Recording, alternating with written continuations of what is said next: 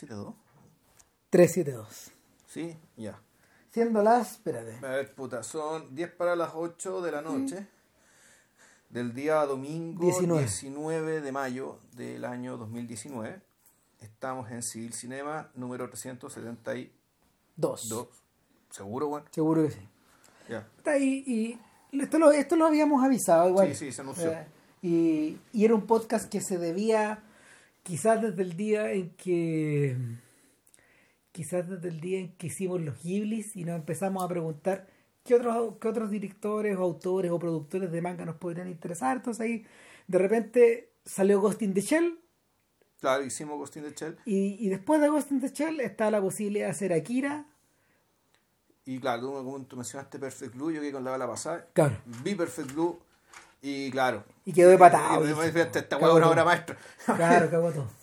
Eh, ahora, el, la historia de Perfect Blue está jalonada también por un asunto más o menos trágico, en el fondo, que, que es la muerte de Satoshi Kon a una muy corta edad, después de hacer cuatro largometrajes O sea, solamente. tenía como nuestra edad. O sea, tan, Más o tan- menos, tan corta no, era. No, no, pero, pero, pero un buen relativamente O sea, joven. para, para el estándar contemporáneo, claro. Es una no, muerte y para, y para un director, en el fondo. Y para un japonés también, que son súper longevos, son- weones. en general, Sí, pues. hay gente, que- gente que tiene carreras larguísimas. Mm. weón. Entonces, eh, claro, la, la desaparición de, de, de- de- de este tipo eh, fue un bombazo en lo que se refiere al manga de, de la década pasada. Al anime, en realidad, más que el manga. A pesar de que varias de sus cosas se convirtieron en manga. El hombre, no, el hombre también trabajó en manga, naturalmente. También, como todos ellos. ¿no? Sí. No sé. Sí, tal como Mamoru Oshii o, o como. ¿Cómo se llama este tipo? El de Evangelion también. Todos, bueno, Con Hideakiano. Claro, y de aquí ya no, todos, hecho, todos han hecho manga. Y entonces, en esa lógica que, claro, que la presencia de, de Con en este podcast no podía no podía soslayarse. Ahora, yo no hice mucha investigación weón, sobre Con. No, yo leí, las cosas básicas. yo leí un poco. El, el- el- él, era, él era de Hokkaido. Y Ah, para que no sepan, Hokkaido son unas islas que están al norte de la isla principal de Japón. Sí, sí. Es- es- es- para llegar a Hokkaido tenés que, tra- tenés que usar un ferry. Sí, no, y de hecho tiene una larga historia de conflictos con Rusia a través de ahí. Claro, y eh, él era de ahí, él, estu- él estudió, estudió ahí, se fue, eso sí, pero a la universidad fue a estudiar a, a, a Tokio, o más bien a un suburbio de Tokio. Él, él trabajó en su juventud con. Él, él trabajó con Katsuhiro Tomo, a quien, cons- a quien considera su mentor, a, a todo esto, a propósito. Trabajó también con Mamoru Oshii, no en los proyectos más famosos, pero en otros. Ujú. Eh, para quienes conocen la obra. Y efectivamente, tras un periodo de, en que se dedicó al manga, después trabajó en la animación, principalmente animando, porque él venía de ahí, desde el dibujo, propiamente tal. Con Perfect Blue le dieron la, por primera vez la oportunidad de dirigir y él asum- asumió con bastante alegría el proyecto porque él efectivamente ya estaba mostrando eh, inclinaciones interés que está en dominar el proceso completo.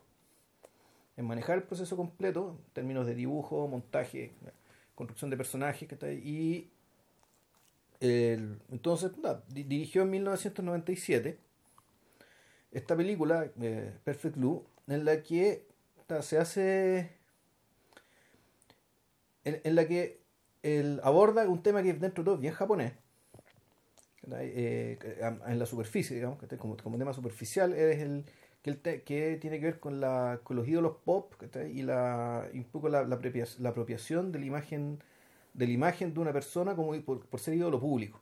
Claro, mira, a diferencia, a diferencia de la hablar de los para hablar de los autores de anime que hemos, de los que hemos conversado acá, hablo que nos faltan ni ni Vilchen ni yo somos ni para nada No- no- expertos. no, tenemos idea ¿no? No, somos unos neófitos en esta weá. Entonces, eh, a ver, la generación de la generación de mm, de Takahata y de Miyazaki es gente que eh, prácticamente tuvo que inventar este género de la nada. Entonces ellos trabajaron primero en la tele, eh, hicieron cine, pero trabajaron mucho más en televisión. Y- viene Heidi. Y claro, y a partir de la televisión, ellos tomaron alas para poder hacer sus propias producciones dentro de, un, dentro de algo insólito, que es fundar un estudio mm. en, un, en, una, en, una, en un lugar como Japón donde, donde en el fondo toda la, todas las estructuras de poder están tan estratificadas, hacer eso equivale ya a una osadía.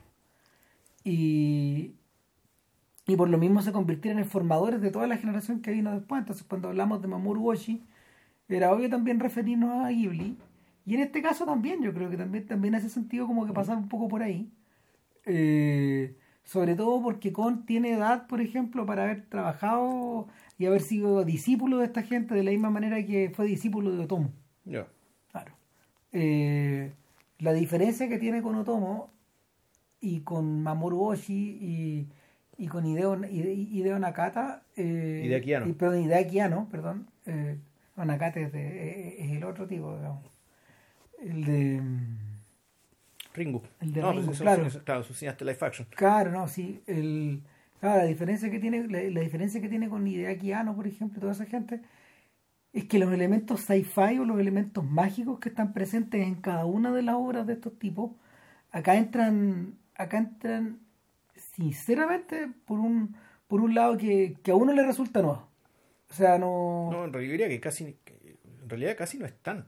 No, pues, pero están, pero, pero tra en realidad, Uno podría decir que Paprika es la que más comparte mundo, digamos, que estoy con, sí. con, con estas películas. Yo te diría que es progresivo. La influencia de todo ese mundo, de toda esa, de toda esa cosa es progresiva. es como si de alguna forma eh, con, con Satoshi no, no, no hubiera no se hubiera atrevido de alguna forma a, a, a, explayarse en un mundo que no fuera el particular de él, que finalmente uno alcanza como a divisarlo en Paprika. Pero en Perfect Blue y en Millennium Actress esos elementos están al servicio de otras cosas, al servicio del género, al servicio de los personajes, al servicio de la narrativa, etc. etcétera. Bueno, pero es que en realidad en esas dos películas, en esas dos primeras películas queda súper claro ah, también en realidad lo que está al servicio, los recursos, el montaje y el, y el tipo de historia que se está contando es algo que ahí buscando él le llama la realidad subjetiva, que es lo que le interesaba a este individuo.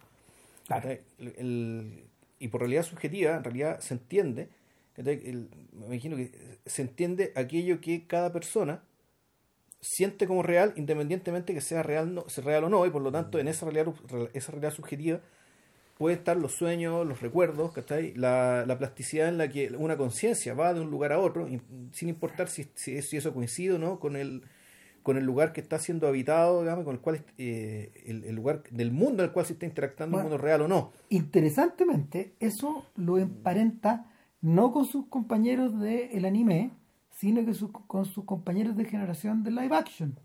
Y ahí, ahí Ideo, Ideo Nakata y eh, Kiyoshi Kurosawa, son personajes importantes y que tienen de hecho la misma edad. Ya. Más o menos porque si Kon estuviera vivo ahora tendría casi cincuenta y tantos y Kurosawa es el mayor de esos tipos. Kiyoshi Kurosawa. Kiyoshi Kurosawa es el mayor de esos tipos, debe tener, debe tener un poco más de 60. Y, pero en, general todos estos, todos estos sujetos compartían, a ver, compartían, comparten todos ellos un interés por el cuerpo humano. Y ahí, ahí, ahí podemos incluir a, a Shinja eh, ¿cómo se llama? Sukamoto. Claro, también. Y, es un interés declarado por el cuerpo humano y eh, por, por, ponerle algún nombre podríamos decir por la conciencia humana también. Y, y, en, y en ese sentido eh, es natural también que eh, Perfect Blue haya terminado siendo un thriller. Claro. A ver, ¿de qué se trata Perfect Blue? Eh, bueno, es una película, todas estas son películas como de una hora veinte, una hora y media, no más que eso. Y, Para mayor grandeza del autor. Claro, muy, concisas. Eh, y extremadamente bien narradas, sobre todo yo diría la... No, todo, todas en realidad, pero, pero la, la, la, maestría de este momento se empieza a hacer evidentemente a medida que va pasando el tiempo, pero Perfect Blue es como una especie de de pequeñísima película que se te va agrandando. Es una, es una historia, es una historia acerca del mundo del espectáculo. Y acerca de una chica que hace una transición. Exactamente. de, de ser una pop star, de, de ser, no sé, una... Un un- Spice Girl o Claro. una supernova. que te- Una, claro, una, una, una, cosa así, de estar metido, de estar metido como en el mundo de las estrellas pop De las bandas adolescentes. para quinceañeros. Claro, el, con una con, con, con todo lo que implica, o sea, una puesta de escena muy naif dentro de todo, Claro. con una mo- moderada sexualización. Sí. que existe, pero dentro de todo es moderada y trata, tratando de ser casta, pero existiendo de todas formas, y, y, ah, y, puta, y efectivamente movilizando adolescentes, ¿cachai? Eh, y que además, bueno, y para la trama muy importante, que además dentro de sus fans tiene un tipo muy raro. Vamos, pero, pero, pero, pero, pero, pero devolvamos un poquito. Esta es la historia en el fondo de una chiquilla que es popstar que hace una transición a convertirse en actriz. Claro. Ese es el arco grande. O sea, esa transición, y es interesante, esta transición, si bien es una transición eh, artística, en realidad es una transición existencial. Es decir, ella al hacer eso, ella quiere además convertirse en adulta. Hay que, hay que, eh, eso eh, hay que entenderlo. Si ella nunca lo dice, No, nunca se dice la película en esos términos, pero claramente un artista quiere cambiar de un género a otro es porque básicamente eh, ya siente que lo que está haciendo o le queda chico no se ajusta con la persona que ya es o quiere ser. claro, por otro lado eso equivale también a convertirse, y la película lo sugiere, a convertirse literalmente en otra persona. Entonces ahí entramos con los pequeños detalles. En el, el- mira, el mundo de, las pop- de los popstars que retrata Perfect Blue no tiene nada que ver con esta mm, con esta maquinaria enorme que los coreanos y los japoneses mueven hoy día en ese género. Sí, o sea, el, si había detalles particularmente sordios o manipuladores, ¿cachai? Si existen eso en la vida real, Perfect Blue los, los limpia, los saca, los saca de la ecuación. No, claro, pero lo otro que lo otro que saco de la ecuación es que este es un género, este es un género casi local. Ellas no son ídolos nacionales. No entran, eh, no sé, las chiquillas de Cham, que se llama la, así se llama el trío, donde, donde está nuestra protagonista, ni siquiera entran los rankings. Es una cosa muy chica que eh, sugestivamente este weón muestra, no sé, que los conciertos son como en, la, en las azoteas de ciertos edificios, son, son, son, son conciertos que son con, hechos con una relativa regularidad. Eh, ellas tienen un, tienen un programa de radio, Claro. recorren el país, bla, bla, bla, etcétera. Pero es un fenómeno muy limitado, muy pequeño. Ahora, interesante, la audiencia de esta gente, la audiencia de Cham, no son mujeres, son hombres. Es porque, porque cuando uno observa la Sí. película, son en su mayoría hombres estudiantes universitarios. Y uno que otro tipo adulto. Y el personaje que se llama Mimanía, porque al pr- principio no lo sabemos, pero el, pero el señor Mimanía, eh, el- él, él es uno de los adultos del, de, de- de- esta pandilla eh, y es un sujeto que evidentemente está perturbado. Sí. De hecho, en la primera escena, en la primera secuencia de, de Perfect Blue, eh, mostramos que él busca a Mimori, Mimori se llama, creo. Sí, es un, es un Claro. Mimori, ¿ya? Claro, la- a Mim la busca, la pone, pone en su palma de tal manera de que, de que ella parezca que está en su palma. Ya. Entonces, eh, eh, de- desde eso ya te empieza a sugerir la idea de que eh, vamos a ver una película acerca de la manipulación de una persona o de la, manipula de una, de la manipulación de una, de una marca o de una persona identificada con una marca. Y hasta qué grado esto más se va transformando, de hecho. Porque en esta ida y en estas vueltas, la Mim, la, la, protagonista, y más que, más, que la, más que la protagonista, su agente, un, un sujeto que no aparece retratado en muy buenos términos, o sea, no, no, no se ve ni simpático, ni cálido, ni querendón, digamos. Este sujeto dice, no, Mim tiene que convertirse en actriz. O sea, yo sé que él tiene, él tiene esa visión. Sacarla, sacarla de Cham, él dice Cham puede funcionar perfectamente como dúo, pero vamos a apostar porque Min pueda convertirse en una actriz de televisión. Entonces, entra a un mundo donde nadie lo ubica, donde todo es de nuevo. Claro. Y interesante, ¿no? Eh, em, la película siempre la retrata caminando entre la multitud, pero nunca es reconocida, salvo en ocasiones muy, muy localizadas. Cuando está, por ejemplo, cerca de los estudios, cuando estaban grabando, cuando está en la oficina de, de su agente. En todas las otras situaciones, Mime es una persona tal como las otras. Y vaya que las vemos, porque vemos gente en la calle, vemos gente arriba de los autos, vemos gente eh, en el transporte público, en el metro, eh, ella está permanentemente inserta en una ciudad donde en el fondo nadie la mira. Y no... La otra cosa que es chora es que no hay un interés de ella porque la miren tampoco. No. No, pareciera no estar en este negocio buscando el reconocimiento de un rostro, sino que pareciera pareciera querer encontrar algo de ella que no que el otro no le está dando nomás.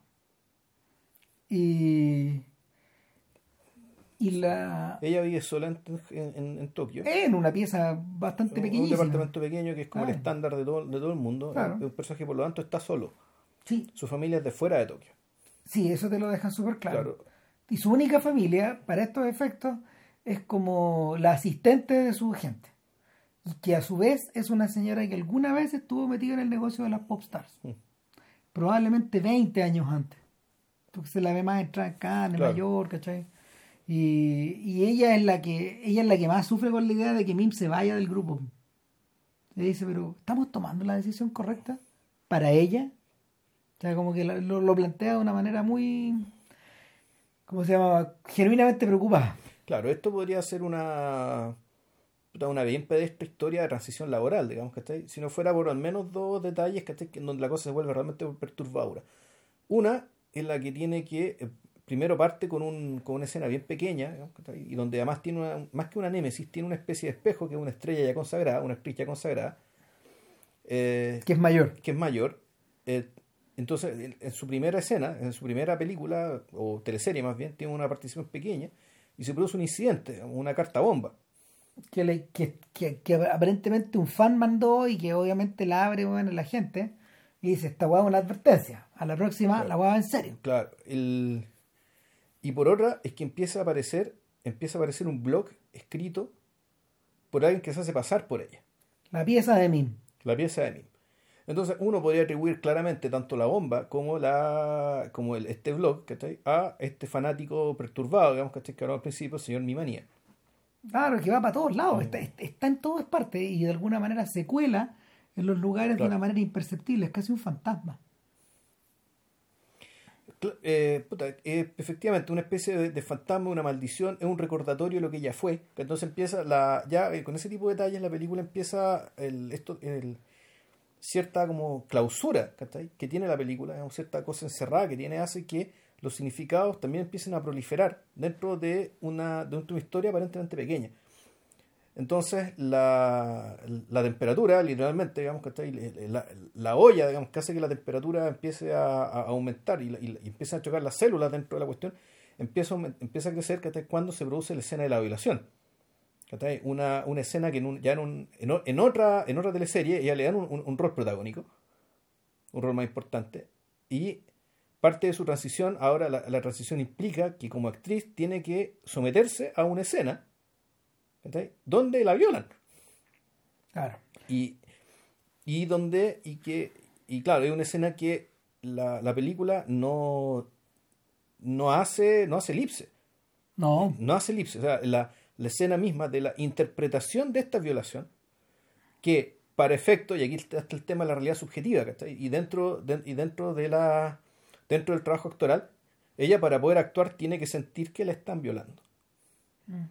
entonces, la, este manga, digamos, inmediatamente te califica como manga para mayores de 21 años, que es lo que está pasando aquí. No porque sea explícito, no porque sea porno, sino porque efectivamente el, el- el personaje se somete a la situación, o mejor dicho, sigue las reglas de la situación, y se somete a ella misma al sufrimiento que debería sentir para, para represent- representar no solo este trabajo, sino también para culminar con su verdadera aspiración, cuál es, que está ahí, más allá que, que, que no tiene que ver la, la- que no es la satisfacción sexual, sino que la, la satisfacción de realmente convertirse en otra persona, de ser una mujer adulta, ¿cachai? y ser capaz de hacer est- esto que, que no podía hacer ¿cachai? cuando era una estrella pop. O sea, no, eh, eh, a lo que se, a lo que se, a lo que se somete es que al mercado se la viola, Mm. el negocio, es un poco así. Eh, O sea, esas son, eh, bueno, eso ya es la, eso es la, esas son las interpretaciones que se, que se puede dar ya desde afuera. sí, claro. eh, Donde tú decís, ya, bueno, de esto está hablando con, o esto es lo que piensa con de esto. Sí, eh, a ver, eh, una cosa que se repite en la película, como bien dice JP, es una- es esta sensación de estar encerrado, digamos. Finalmente la pieza de Min es un trasunto de su propia personalidad, pero, pero más le- si, lo, si amplías el territorio, es un trasunto del medio también. Sí. Este medio que va generando contenidos para que los fans de Mim o de los otros chicos que estén metidos en esta historia o en, o en este negocio consuman. Y, y el consuman a sabiendas que esto no es vida real, que esto es un constructo, que esta es la imagen que eh, alguien, ya sea el propio artista, eh, el guionista, el productor, claro. los auspiciadores, el dueño del canal, quieren proyectar. Entonces, siempre hay un trasunto, hay un dejo de artificialidad que hay por detrás de las emociones, de lo que se vive en pantalla. Ahora, pareciera que a partir de eso es de donde viene el primer riff, donde viene la primera gran división. Y es que en algunas escenas, Mim no se observa a sí misma como esta chica que está convirtiéndose en actriz, sino aparece disfrazada con su antiguo con su antiguo rol de estrella pop que, que es similar como a una mm, es similar ponte tú no sé como, Como Sailor Moon. como. Sailor Moon Sí, se está hablando de, de la ignorancia total Exacto. digamos es como Sailor Moon entonces en su look Sailor Moon va de un lado para otro en circunstancias de que ese ser ya no existe en, Claro. prim- en su cabeza o creemos que no existe y en segundo lugar eh, No, pues, al revés, si va disfrazada de eso es porque así se percibe ella. claro Es decir, ese ser se niega a morir, en el fondo. Y, la- y- no, y el, el- el personaje dialoga con ella, claro. la fustiga, la huevea. Lo que pasa es que, bueno, en realidad el tema de Con, y eso ya lo conversamos antes, que el, el- tema de Con, o uno de los temas de Con, es la escisión. O sea, tú cuando te metes en la realidad subjetiva de alguien, la realidad subjetiva de alguien muchas veces involucra el hecho de que tú mismo te conviertes en un personaje de tu propia realidad y un personaje que al que tú juzgas o que te juzga. el O hecho de tomar distancia. En algún momento es que efectivamente tú tomas distancia de ti mismo y por lo tanto tú te cindes. Son, hay, hay, hay dos personas que eres tú. ¿cachai? Bueno, desde el punto de vista psicoanalítico dice que son tres, ¿cachai? Y pueden ser más si quieres. Sí, ¿cachai? pero en este caso, en este caso es doble. En este caso la cosa es doble. Y, a, a él le interesa el tema del doble. y eso es reforzado además con el te- tema del blog, ¿cachai? Que en el fondo ella pareciera aprender cosas de sí misma o pareciera mirarse al espejo a partir de este blog De, escrito, por escrito alguien. por otro, por un otro, Escrito por un otro por un genuinamente un otro, que no que es la, ella, que la conoce que la conoce muy bien. de forma casi íntima. Exacto. O sea, sabe lo que compra, sabe dónde va. Sabe su rutina, claro. Claro, ¿cómo diablo? Y bueno, ella se siente, ella se siente de, de hecho amenazada. Interesante de nuevo. Incluso llega la sospecha de que en realidad eso lo escribe ella y ella ya no es consciente de su decisión. Es decir, es una esquizofrénica. El, no, la película, la película el, pasaba, la, pasaba la marca de, de los 35, 40 minutos, de verdad ya te empieza, te empieza a sugerir en el fondo, se, se pone derechamente Hitchcockiano. O sea, entramos en el terreno del problema de en el problema de Madeleine y de Judy y de Vértigo, Mm. donde a veces una no sabe quién es la otra. Y bueno, la película juega con la película, la película juega con esa idea, eh, el relato el relato eh, empieza a jugar con, con una serie de elipsis o con escenas sucesivas donde ella está despertando en su pieza Y reiteraciones. y claro, y eh, vuelve a pasar lo mismo, o eh, ella cree que vuelve a pasar lo mismo, pero el día siguiente, o el Claro. día siguiente, y de, de, de, la, de la cama de donde ella despierta pasamos al set, y del set pasamos a, a la cama, o pasamos a otro lugar. Claro, y donde, y donde además, yo viendo esta película, dije, bueno, esto es el signo negro, pero hecho por alguien inteligente. Claro, ¿cachai? Porque también se produce la figura, eh, un poco esta, esta- se produce esta escisión, ¿cachai? además con todas estas repeticiones, está la escisión respecto de un personaje, de, de nuestro personaje ídolo pop, versus este, este, este otro personaje, ¿cachai? respecto al cual no hay solución de continuidad, sino que hay un antagonismo absoluto. claro. ¿cachai? Y ese en el fondo es el, el- yo uno podría decir que el- este es el gran problema, es decir, el problema de que una transición no exitosa, una transición no fluida, una, una transición que en realidad, más que una transición, pareciera ser la generación de un otro, digamos, que se vuelve tu enemigo. el cine negro se trataba de eso, y de- y de- manera muy torpe. Es de un otro, claro, es de un otro que tiene todas las pegas, es de un otro que tiene todas las, todas las buenas líneas, es de un otro que tiene todas las buenas fotos, y resulta que tú estás ahí en tu casa, como le pasa a mí, olvidándose, olvidándose, bueno, no sé, de ordenar la casa, de limpiarla, de lavar las weá, eh, se le mueren los peces, o sea, Claro. para ella son pequeñas tragedias, de las, de las que, que- con las que ella no alcanza a negociar. Pero claro, pero que el tema es que tú sabes, no sé si los peces realmente se mueren o los mata alguien. Bueno, a esas alturas, a esas alturas, uno sospecha de todo. Claro, porque además se empiezan a producir, y aquí el elemento realmente thriller ¿verdad? viene, empieza a ocurrir en que ya empieza a morir gente. O sea, respecto a esta amenaza, la carta bomba, qué sé yo, el, empiezan a morir personas. Las Pero- personas que. Ah, Hay que hacer Ya. un pequeño alcanzante. La serie en la que trabaja Mim es una serie tipo La Ley y el Orden, Ya, donde hay una psicóloga y un policía investigando una serie de asesinatos o, una, una- un conjunto de asesinatos en serie. claro, esa es la primera, la que trabaja poquito. Eh, Después la, de- la la escena de la violación ya parece que es otra cosa. Eh, que lo, que, lo, Es otra teleserie. Lo que pasa es que están todas escritas por el mismo compadre, Sí. que es un weón puta que está muy, muy ocupado y que en el fondo, no sé, pareciera que, pareciera que son cosas como de como de la hora del té o de la noche, no sé, por, por la, por la violencia que deben, deben ser nocturnas, pero, pero el, lo que lo que, lo que lo que lo que está de manifiesto ahí es que siempre hay, siempre hay violencia involucrada en, lo- en los relatos de este compadre. Y siempre, siempre hay, siempre hay crímenes, siempre hay muertos, y, y el y lo que, lo que, lo que le sucede a, a la protagonista de a, esta- a esta, a esta bailarina violada en, en, en, en- su escenario eh, es parte es parte como de algo que está desgranado en- que nunca te lo alcanzan a explicar muy bien pero lo que sí te alcanzan a explicar es que se genera una suerte de continuidad entre los asesinatos de la vida real y los asesinatos de la serie Ya. y ponte que en la serie hay tres asesinatos, en la vida real también hay tres.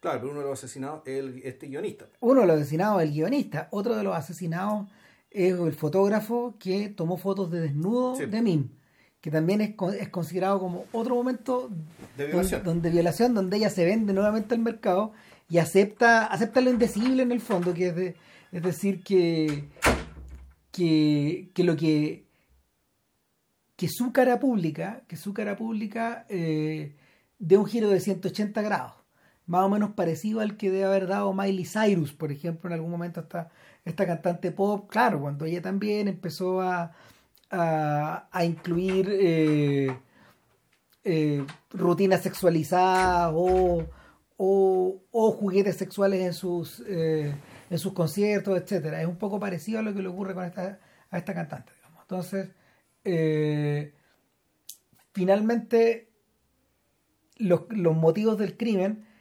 los, los, motivos que, los motivos que parecían estar detrás del crimen, eh, obedecen a que, bueno, Mim, primero que nada, es el factor común entre todos ellos.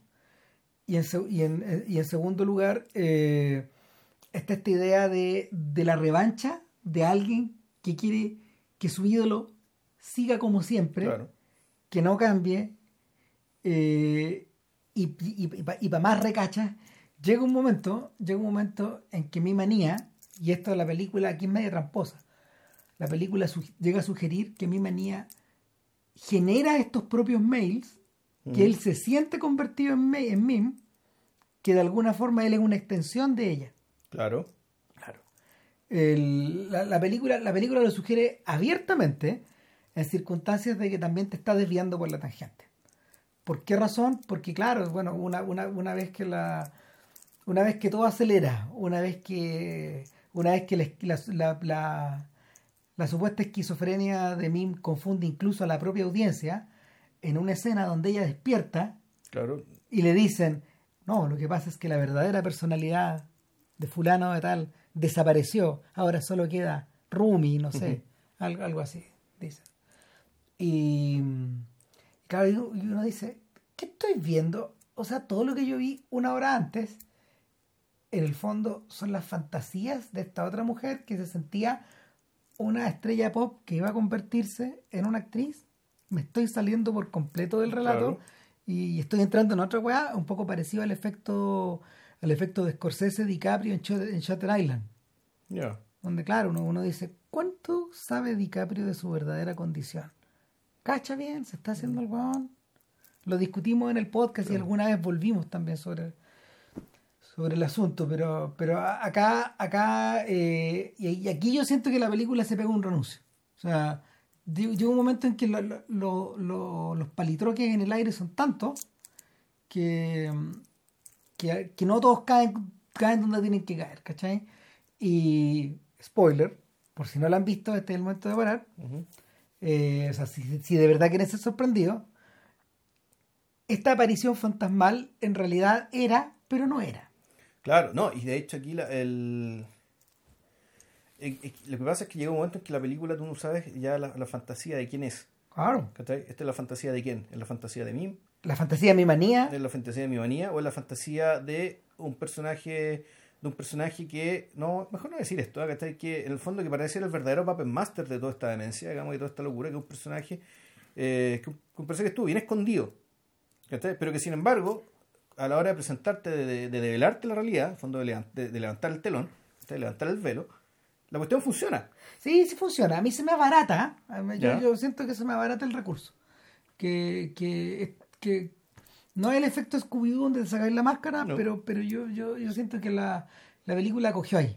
Yo creo que el, el- el efecto que genera es que a, a la hora de velarse la verdad, tú que hay con más preguntas, que hay con más dudas. Podría ir, lo que pasa es que la, eh, mira, a juzgar, por ejemplo, por el, o sea, viendo al hombre que hizo Papri- Paprika, eh, ese hombre hubiera tomado decisiones más sutiles. Eh, está- estamos hablando de un lapso de seis años, Sí, es todo muy corto. Entonces, eh, esta, esta evolución que contiene de cara, de cara a Paprika es gigantesca. No, son, son nueve. Son no, ah, puta, perdón. Sí, nueve. pa- pa- Paprika 2006. Sí. El, eh, es un tremendo salto hacia adelante. Entonces, eh, el, el con de, de mediados de la, de la década pasada habría tomado, habría tomado decisiones más ambiguas. Y eso se nota en la siguiente película.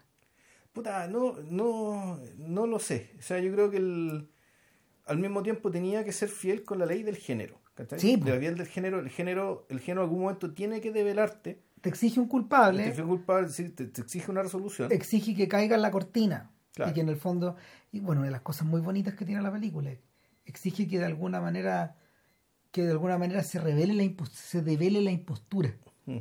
Ahora, en último término, la impostura no es la que pueda tener Mim o mi manía o este otro personaje o los jefes de Mim, sino que finalmente eh, eh, pareciera sugerir la película que la, la- la- la verdadera impostura es la del mercado. O sea, el más que, no sé si hablar la palabra impostura, lo que sí, lo que sí el yo creo que lo que lo que sí viene a decir que más que una impostura, el, lo que le, lo que le pasa a Mim, lo que le termina ocurriendo a Mim es parte de una de una regla del juego, es un riesgo que hay que correr. Mm, Es, Sí, es parte del asunto. Es parte del asunto, digamos, claro, y, y, y la, historia lo que nos muestra básicamente es una resol- resolución relativamente virtuosa, digamos, o re- relativamente feliz de algo que podría no tener un final feliz. En el eh, fondo, la sensación de la moledora de carne, ¿cachai? De la cual el, el- nuestro personaje en el fondo estuvo a punto de caer, a, a- a punto, a punto, a punto, digamos, ¿cachai? En realidad cayó, pero No, sin embargo sobrevivió, pero sobrevivió. cayó, cayó. O sea, cuando, cuando, uno la, cuando uno la ve convertirse, no sé, finalmente en actriz, tú decís, hay algo en ella que se sometió. Mm. Algo de, algo de esta chica que cantaba también se perdió. Puede ser que ese algo ella quisiera perderlo también. Claro. No, pero es que al mismo tiempo también no vemos cuál es el proceso anterior. El proceso anterior es que también cuando se volvió artista pop, también algo se sometió. Sí, pues. Siempre hay que someterse a algo. Sí, po. Eh, Claro. Siempre. La... Ahora, un- hay, antes de pasar a la siguiente, hay dos cosas que me llaman la atención. Uno, la presencia del Internet Claro. como un fenómeno digital a tomar en cuenta muy en serio. Claro, en, ese sentido, el Internet y, más que... inter- Claro, en este caso es Internet, pero aquí lo importante es la, en la, El- la tecnología como, media. como objeto, no, y claro, y como fuente y recurso y canal del terror. En ese sentido, efectivamente está emparentado con Ringu. Que es como lo realmente llamativo de Ringu, cuando todos lo vimos en el año 98, era, era usar este tipo de No, mediaciones. está, está metido con Ringo y con Cairo. Claro, exacto. Con esas dos películas. En el fondo es, es usar estas mediaciones, est- esta- estos objetos, porque en el fondo, más allá de lo que hagan, los medios son objetos. ¿cachai? Son objetos con los cuales interactuamos. Entonces, para efectos del terror, digamos que el terror tiene siempre que ver con, el, por una parte, el terror físico, la amenaza física, digamos, ¿cachai? Claro, o sea, tú puedes vestir al terror, perdón, puedes vestir estos objetos, ¿cachai? Como, como, como objetos de peligro. Y claro, Nakata lo hacía. Y aquí la cosa más o menos funciona igual y uno lo reconoce y lo recuerda. ¿Verdad? Y lo que también, volvemos, el, volvemos al tema de que son compañeros de generación y gente que tiene más o menos la misma edad. Sí. Eh, Shinji Tsukamoto es un tipo que es un poco mayor que ellos y para él el terror tecnológico re- reviste o sea, características más extremas todavía.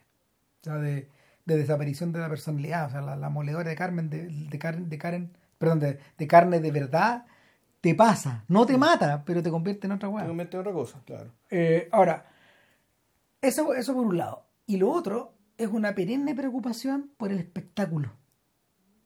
Por, por, el, por el espectáculo, pero a ver, no en el sentido. eh, es, un- es una, es una visión eh, yo diría que es una visión crítica e integral del espectáculo.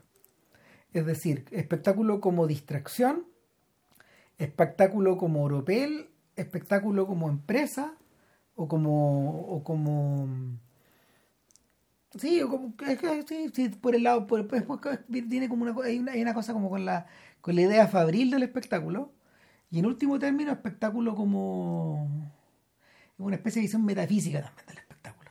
La dimensión de la vida como un espectáculo. Claro, pero, es pero interesante que aquí el espectáculo solamente desde la perspectiva de, de quién lo hace.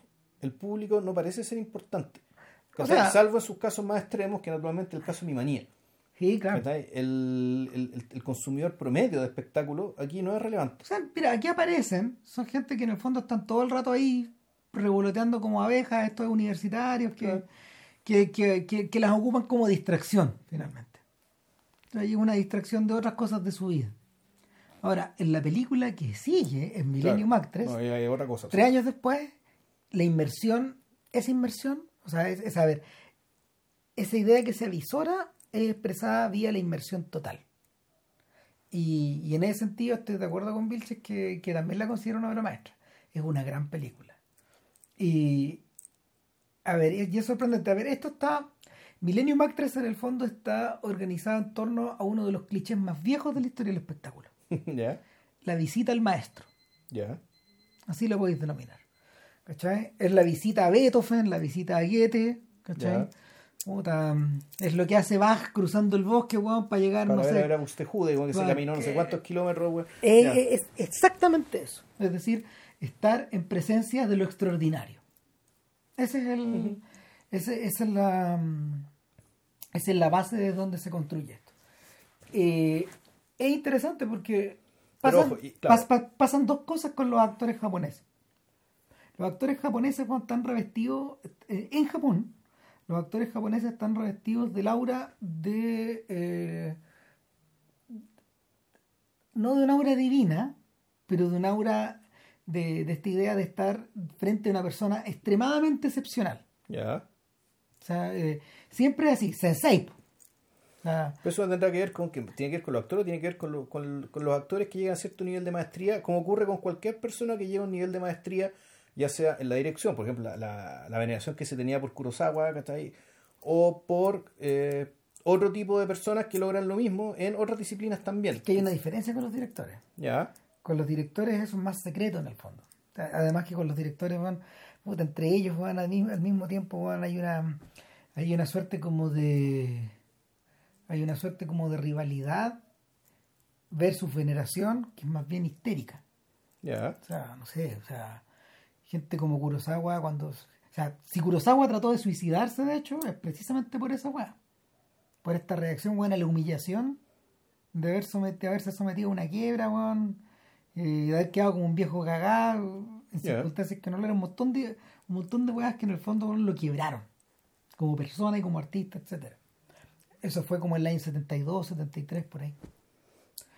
Pero, pero el, eh, en, en este caso en particular, eh, esto es como subgénero de la visita a la actriz.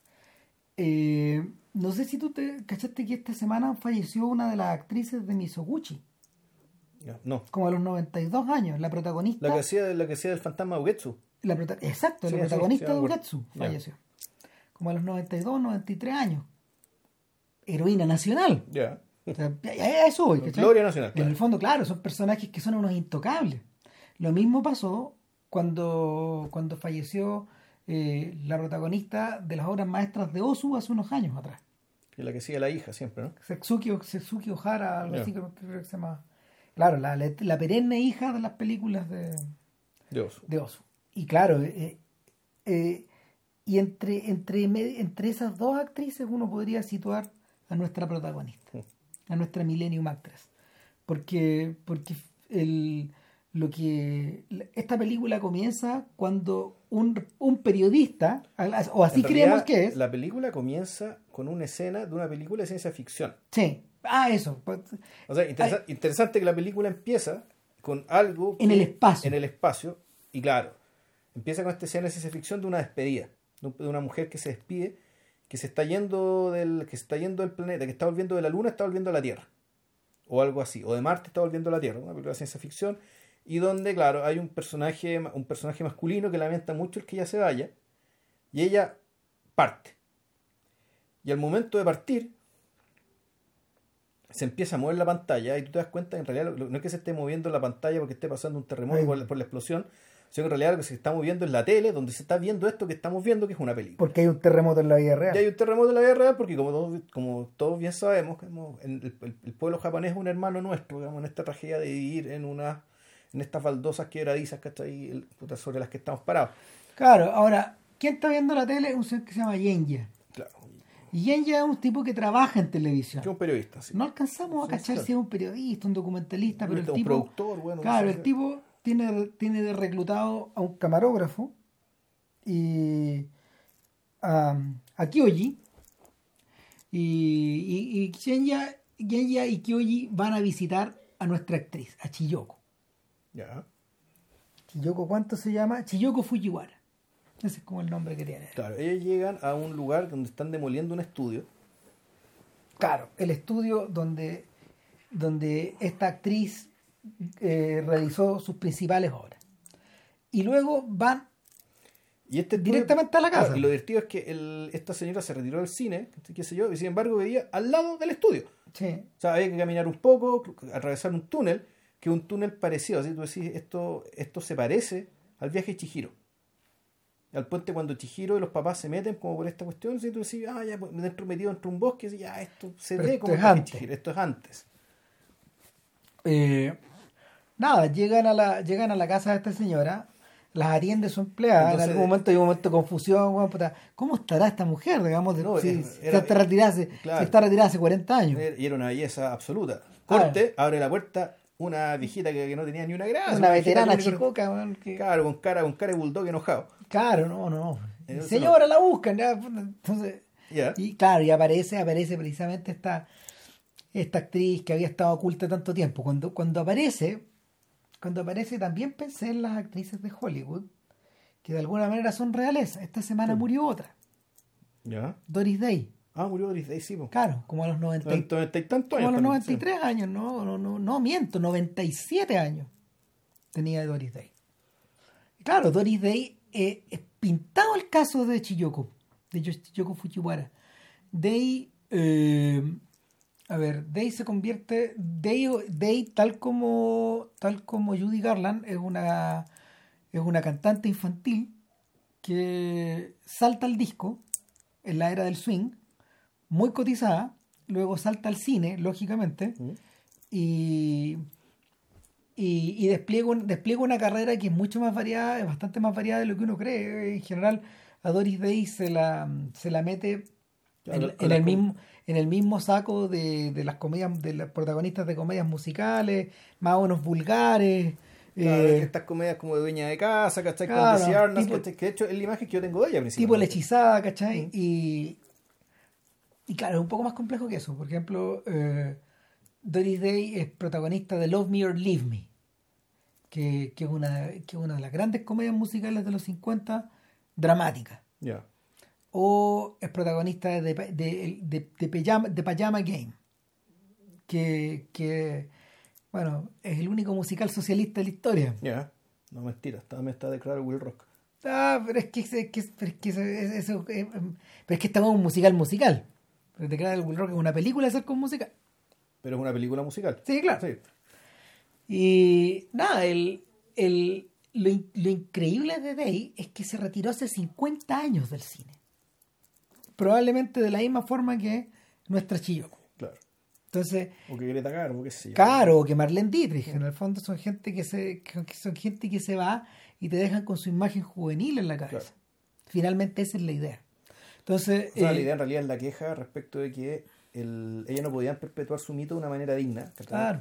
Dada la veneración que tiene Hollywood por la belleza y al mismo tiempo por el poco respeto que se tiene por las mujeres de edad. claro. O sea, por el fondo, por el, por el potencial, ¿cachai? Eh, por el potencial dramático o por el interés, eh, por el interés vital, ¿cachai? Que puede generar una figura una mujer mayor dentro de una película. Ponte tú, Day se reconvirtió en, co- en presentadora de televisión y continuó grabando discos. Eh, y luego se convirtió en una, en una animalista radical. Ya. Eh, Dietrich se convirtió, se reconvirtió en cantante de cabaret, Sí. como Lola Lola, la protagonista de, Del Ángel Azul. Del Ángel Azul. Eh, y, y, y Greta Garbo desapareció de la Sí. vista, weón. Eso es más No, eso es radical, sí. pues, Eso es completamente radical. Claro, Porque entonces- ella no escapó del cine, ella escapó de todo, de las De- luces. De todo escapó de la afuera. Exacto. Claro, entonces. eh, nada, el, lo, que, lo, que, lo que ocurre acá es que eh, Geya y Kyoji van, en principio, con la idea de poder desentrañar ese misterio. Claro. Y además, eh, va con otra, con una misión, devolver algo. Sí. Y se presenta ante ella y le devuelve una llave. Y la señora está visiblemente emocionada porque en el fondo, ¿para qué sirve? ¿Qué es lo que abre esta llave? Esta llave abre la cosa más preciosa que existe. Claro. Eso le dice, literalmente. Y, y de ahí para adelante, la película de alguna forma se transfigura porque deja de ser acerca de la entrevista y la experiencia de, la experiencia de encontrarse con el maestro o, o, o con esta maestra.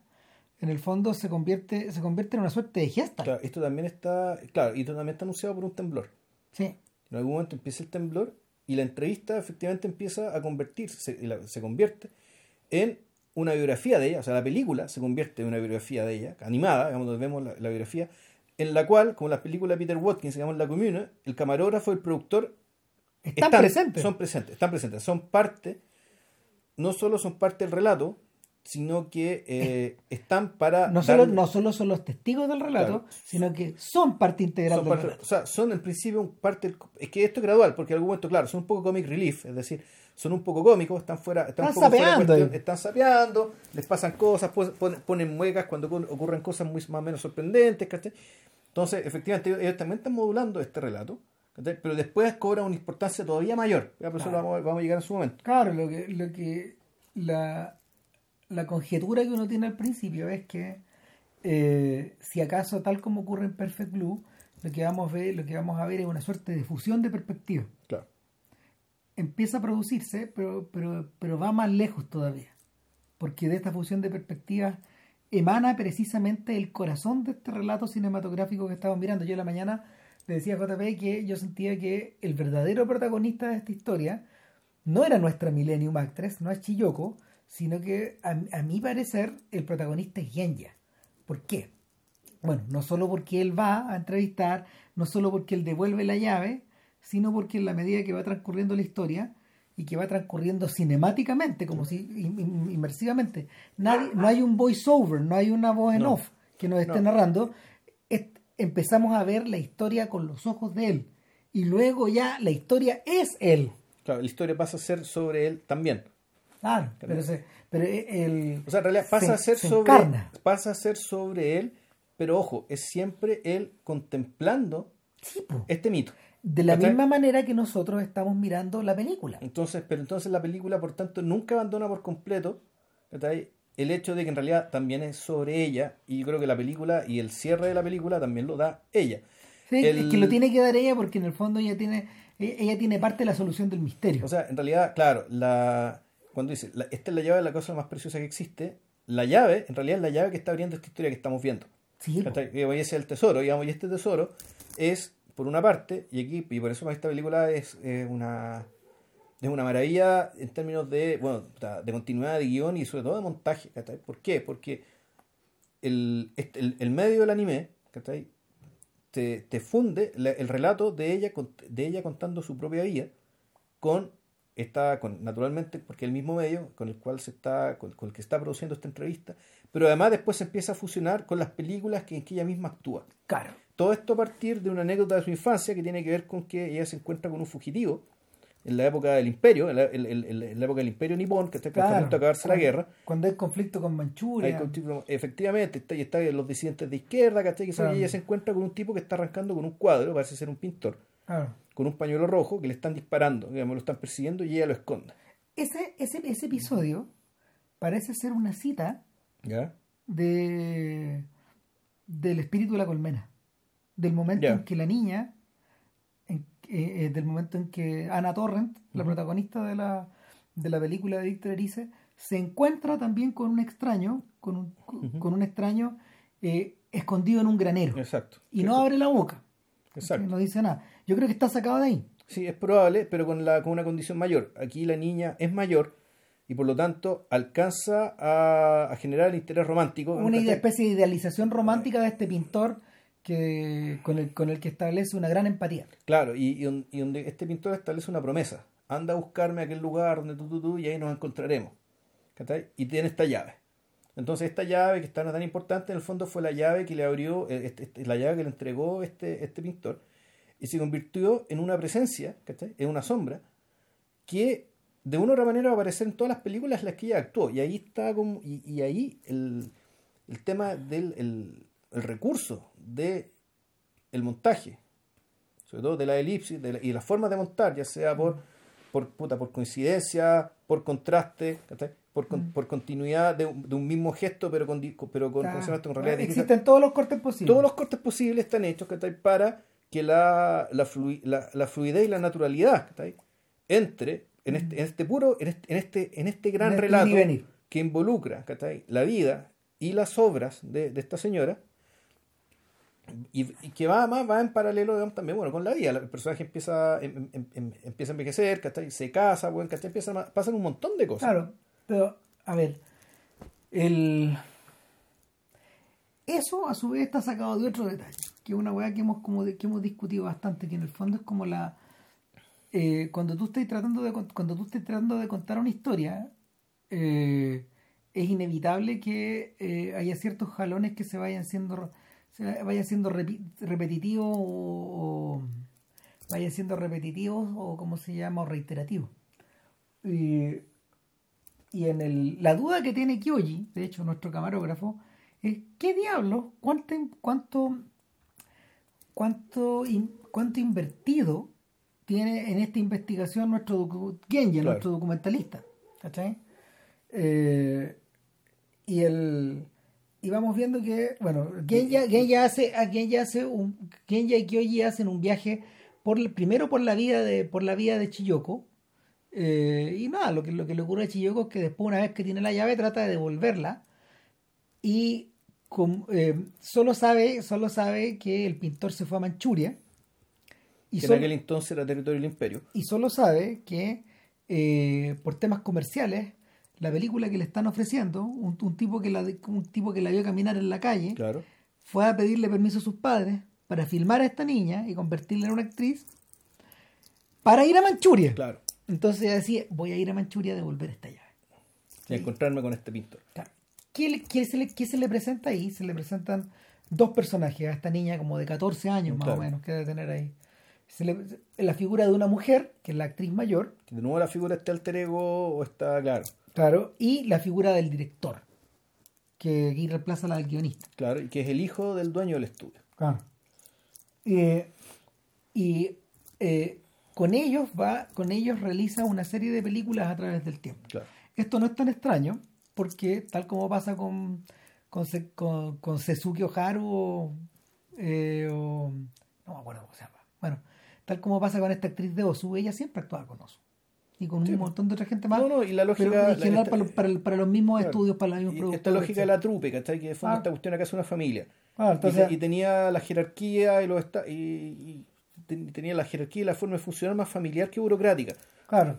Y aquí, aquí se establece eh, se, esta- se establece una trilogía femenina. Por un lado está nuestra actriz que es principiante, por otro lado está la figura de la mujer adulta, que está representada por su colega, y luego hay una anciana.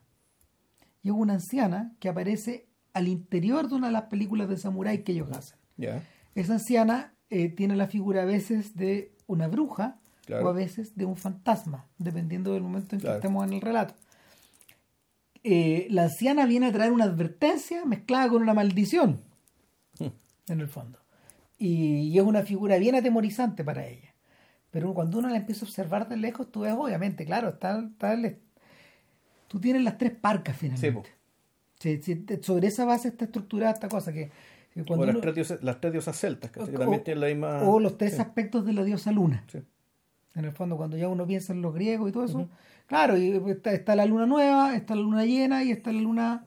Eh, la luna vieja, por decirlo de alguna forma. La luna menguante, claro. Entonces, final, finalmente, tiene, tiene, tiene, finalmente tiene que ver con eso, tiene que ver con los tres aspectos de lo femenino. Eh, y eh, esa, esa, esa, esa, esa línea de continuidad está en el subterráneo de la película. Unos pisos más arriba está la línea a la que se refería JP, que es la que tiene que ver con la confusión, la mezcla y la fusión de las historias. Es decir, eh, utilizando siempre la, siempre la anécdota de un extraño que se topa con la protagonista, con, con, claro. y, que genere un lazo de confianza o genere un lazo de amor o un lazo de necesidad. Eh, esta figura masculina está en peligro, ella salva a esta figura masculina, la figura masculina se va. Y llega un persecutor. Que es una figura, una, que una figura masculina importante también, que, una figura, que, es la, que, es la, figura del fascista, digamos, que del Paco, de quien sea. O sea, lo que pasa es que a su vez la figura masculina también está dividida en tres. Está este, persona, este personaje idealizado, el varón, claro. en el fondo. Está el persecutor, que, es el némesis, pero al mismo tiempo está el facilitador. O sea, está Está la figura de la persona que te ayuda. Claro, pero bueno, y la otra figura masculina que está... Esa, po. No, pues está el, también está el director, que es el hombre prosaico. También. ¿Cachai? Que termina siendo importante porque ella se casa con él. Pero no se nos adelante tanto. Entonces, el, el, asunto es que eh, en los momentos más bellos de la película, que están en la mitad, esta fusión es total. Sí y la, y la continuidad es perfecta. Y, y Chiyoko, y Chiyoko, Genya y Kyoji van pasando de una historia a otra, de una historia a otra. Eh, va pasando de una historia a otra. Que me acuerdo como, como corto maltés iba pasando, iba pasando de una alucinación a otra en Mu. Donde ya finalmente eh, el, que te, los únicos que eh, los únicos que logran hacer trasuntos de estabilidad en la historia son los hablantes es el discurso, el discurso de Corto Maltea y el discurso de Rasputín, de los personajes de Mu, y también el discurso de los indígenas. Y los champiñones. Claro, claro, son, ellos los que sostienen la, toda esta realidad. Los quitas a ellos, queda un conjunto de imágenes nomás, eh, de alucinaciones o de, idas y vueltas. Y, y el y, pasa una cosa bien bonita, en algún momento este transcurrir en el fondo, este transcurrir dentro de la ficción, se convierte al, mismo tiempo en una forma paralela de vida, de, vivir. Es como cuando... Es como que más que forma paralela, diría que es una especie de vida aumentada. Eh, es, Una vida, es una vida magnificada por la ficción. aquí la... Y, volvemos, la, relación entre vida y ficción no es un espejo, no es un choque, sino que es una continuidad. Una continuidad que en el fondo donde una enriquece a la otra, una florece a partir de la otra el, es como cuando uno, por ejemplo, el mismo efecto que uno tiene cuando, por ejemplo, uno se lee una biografía crítica de algún artista. Ya. Estas que están centradas en las obras. Eh, estas, eh, por lo general, se miden su, efectividad, su belleza, lo que tú queráis, se miden en la medida de, que, de que el lazo que existe entre la obra y la vida se convierte en algo activo. Que no sea una agua que esté separada, por ejemplo. No, claro o que no, que, o que no sea una o que, o que, no sea una discusión demasiado abstracta. Claro, porque en realidad detrás de eso está, entre comillas, no sé si decir el mito o decir la o, o es el mito o es la realidad rotunda de que estamos hablando de una sola persona. Exacto. Por lo tanto, esa continuidad no puede no ser. Ahora, tú como, como reconstructor de eso, digamos, tú lo que tienes que hacer es tratar de generar estos vínculos, de una, generar vínculos coherentes entre una cosa y la otra cuando no son evidentes. Claro. Que hay momentos que, lo son, que son evidentes y lo muestran, y otras cosas en las que tú tienes que reconstruirlo e interpretar. Y a veces se da, a veces se puede, a veces no se puede. Y aquí lo hacen, y aquí, bueno, aquí está todo inventado, todo es ficcional, digamos, que está hecho para que el, el, fluir, el fluir sea absolutamente virtuoso, natural, vertiginoso, y que además tiene la grandeza incluso de, de lograr ingresar a otro personaje. Que es el personaje de ya dentro de esta, de esta ficción slash vida. Ese, es el momento fascinante de la historia, cuando, cuando empiezan a aparecer las escenas donde Genya, viejo, se contempla a sí mismo, joven. Y tú decías, ah, conche tu madre, esto es una máquina del tiempo. Sí. Esto, es la máquina del tiempo. Y en ese sentido, claro, la entrevista, si bien era sobre ella, también es sobre él. Claro. O sea, porque... también él quiere mirarse en ese espejo. Sí, o sea, no, y resulta inevitable mm. finalmente porque aparentemente hay un lazo entre los dos. No sabemos mm. cuál. Exacto. Ahora, ¿qué es lo que le pasa a Chiyoko en la historia? Bueno, punto uno, Chiyoko nunca encontró al pintor en su juventud, pero siempre conservó la llave. Exacto. Eh, y en algún momento el recurso de la llave se hizo visible a, los externos, es decir, al director y a su coprotagonista permanente, con la que había ciertos sentimientos de celos porque de alguna forma Chiyoko llegó a reemplazarla a ella. Exacto. Eh, y por esa misma razón, su colega en algún momento le quita la llave. O sea, se la esconde. Se la esconde y y ella cree, ella cree que la llave está perdida y finalmente renuncia a este sueño, se casa con el director y un día haciendo labores, haciendo labores domésticas, doméstica, encuentra la llave en la oficina del director. ¿Qué es esta weá? O sea, el, de alguna forma la manipulación del personaje que estaba presente en la ficción naturalmente se trasladó a la mm. realidad. Y eso es algo que también, eso es algo que también suele ocurrir cuando uno observa la vida de los directores, también pasa esta weá. Cuando hay atados con actores, cuando hay atados con ellos mismos, los weones confunden weá también. Eh, lo discutimos, lo discutimos cuando hablamos extensamente de Orson Welles y, y la otra cara del viento, de la manera en que la, la biografía del viejo se entrelazaba con esta otra ficción que el weón tenía parada. Y con la de muchas otras mm. personas también. Y, y en esta, eh, eh, en esta suerte de continuidad donde en el fondo la propia, la propia Chiyoko se siente violada, pues, Se la cagaron, pues, eh, y, y, en ese momento decide volver a hacer película. Hmm. Después de un tiempo de no, haber realizado nada. Eh, y es ahí donde aparece, ahí donde aparece la historia de la historia espacial. Claro. Que, en el fondo esta mujer, esta mujer yendo hasta el confín en busca de, este, de en busca de de esta suerte de... Es como su Beatriz, el, este pintor. Mm. Es como Beatriz y el Dante. Hay algo de eso. o, el de Itaca Ulises, que está ahí. También. Esta cuestión que no... Que, no llega. Que no, llega, que no llega, que no llega. En el fondo te empuja, te empuja hacia adelante. Claro. Que te empuja hacia adelante. Después, cuando, eh, eh, en algún momento llega este personaje, llega el personaje, la figura masculina, el persecutor, a pedir perdón y a decir la verdad ella no, no, ella no tiene la oportunidad de escucharlo, pero Genya sí lo escucha. claro, entonces, en ese sentido, Genya viene a ser una especie de, de, conciencia, una, especie de prolongación de la conciencia de ella también. Sí. Entonces, él, él, él escucha la verdadera historia, digamos, y de ahí en el fondo se, se, eh, se hace manifiesta la, la, la, supuesta tragedia, porque es una supuesta tragedia que está detrás de la vida de Chiyoko. Eh, el, en el fondo, en el fondo lo que lo que ocurre es que se lo que podríamos decir que ocurre eh, es la es el reconocimiento de, de la natural inadecuación que la realidad tiene con la ficción hmm. porque no pueden calzar no calzan no son ¿cachai? Eh, por más que por más que por más que Shiyoko busque a su pintor, eh, en algún momento ella dice, ni siquiera recuerdo su rostro. Se fue a toda la chucha. Claro, es que bueno, ahí tú te, das cuenta ya cuando el, cierre de la película se hace manifiesto, digamos, y, cuando... Puta, no sé, no, no, contemos el final. no, si no se puede contar, pero... No, no, se puede contar qué es lo que pasa, cómo termina la entrevista, y cómo hacia dónde, hacia dónde deriva esto. Pero claramente el, es una, claro, hay una, una, una inadecuación, pero al mismo tiempo la, la, ficción no tiene que basar con la realidad, pero la ficción, y eso es lo que es como es una herramienta para vivir mejor en la vida real. ¿Cachai? Vivir mejor en el sentido de, una- lograr una vida más plena en la vida real. Aunque esta ficción, y esta, y esta ficción, eh, aunque sea no solo una ficción, sino derechamente una mentira, ¿cachai? Que termina siendo desmentida Mm. Y que es revelada como tal, como mentira o como ilusión, resulta ser, en boca de la misma Chiyoko, algo que le sirvió para vivir, una El- vida de la cual está orgullosa. el, en, en ese punto, hacia el final de la película, donde, donde esta película, o sea, do- donde Millennium Actress se conecta con el hombre que mató a Liberty Balance. ¿Ya? Y, a ver, en esa película, que es de podcast, de hecho, eh, uno observa el lento desarrollo de una mentira.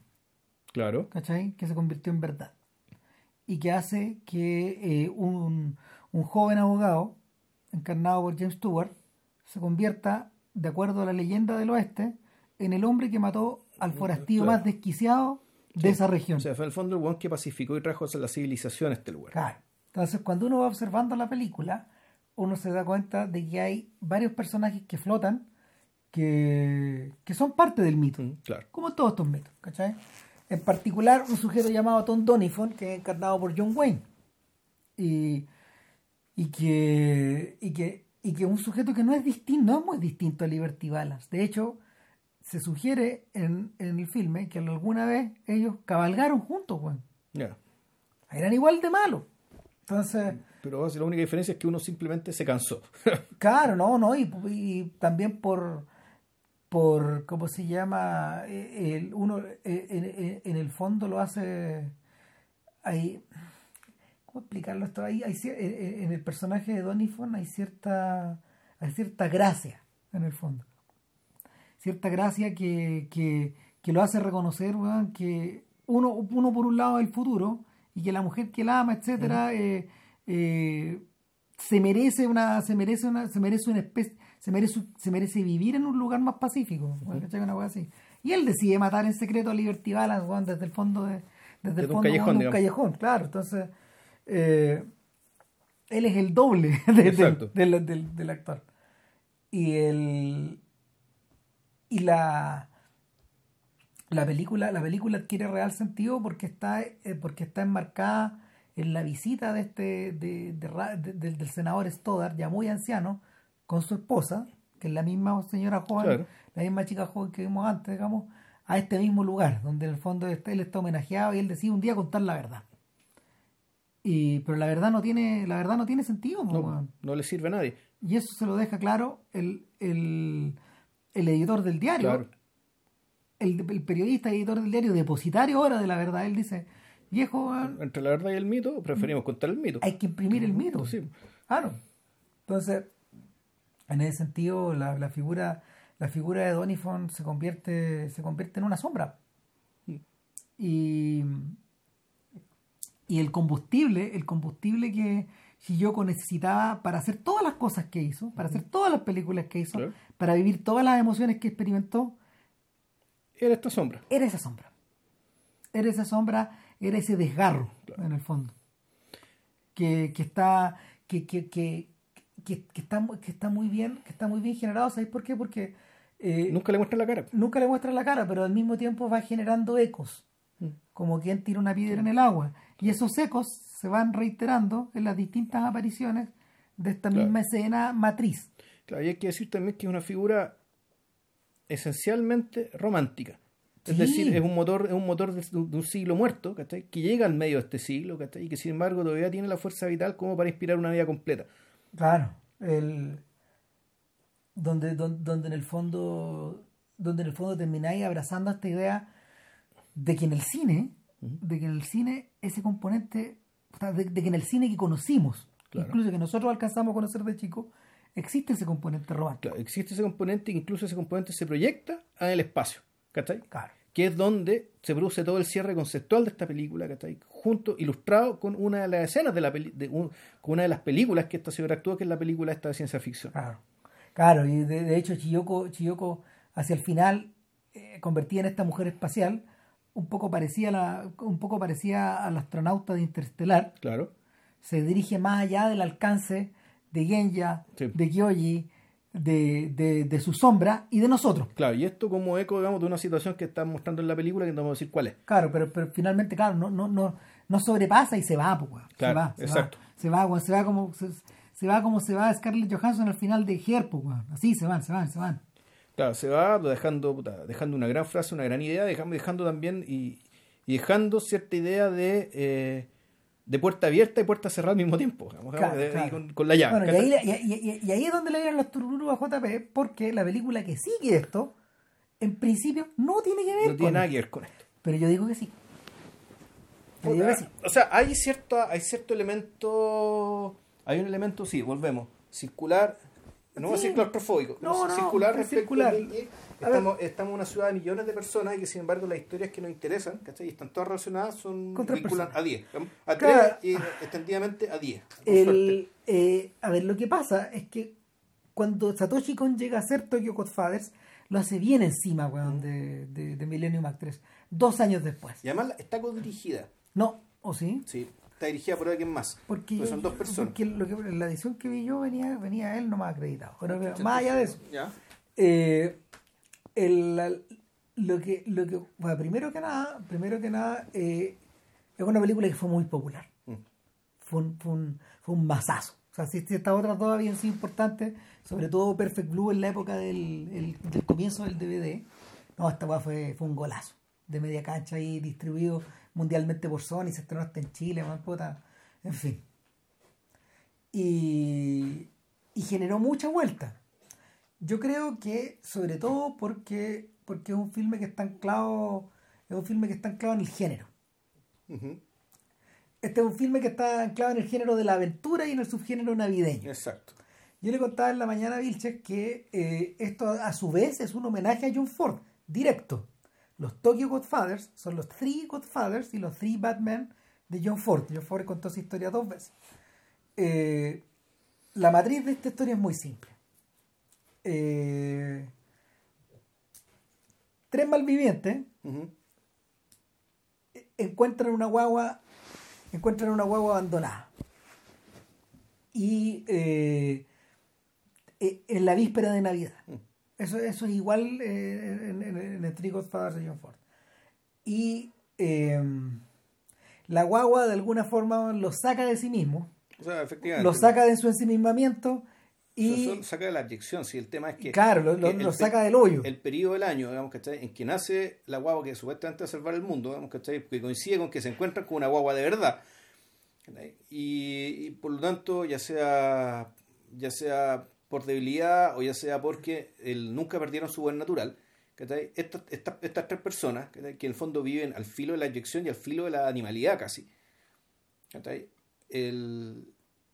Pero espera, todavía estamos hablando de las tres juntas Sí, Entonces, claro, estos o sea, al, al yo le contaba a Vilches que al principio de la película, eh, John Wayne, Pedro Armendáriz y Harry Carey Jr. vienen de un asalto, weón. O sea, estos sea, de hecho, la escena- las escenas son medias parecidas a. Las escenas son medias parecidas a las de la pandilla salvaje, que a su vez homenajea a estos hueones, po. ya. ¿Cachai? El, el homenaje a estos hombres malos que de alguna manera van, puta, son todos iguales cuando fueron niños. Mm. Toda la gente era igual cuando era niño, incluso ellos. Como dice, como dice el, el viejo mexicano y el otro viejo conversando, bueno, en Edmond, Edmond O'Brien. Y, y el rollo es que, nada, se- eh, eh, encuentra, encuentran la esencia del humano finalmente, más que un símbolo. Eh, en la película, en la película de la- en, en las películas de Ford, estos personajes mueren por la misma razón. Pues, hay un subtexto ahí de sacrificio, etcétera, lo que tú queráis. Es muy entretenida, weón. Son muy entretenidas. Muy entretenidas. Eh, Son filmes de aventura, Ya. de nuevo.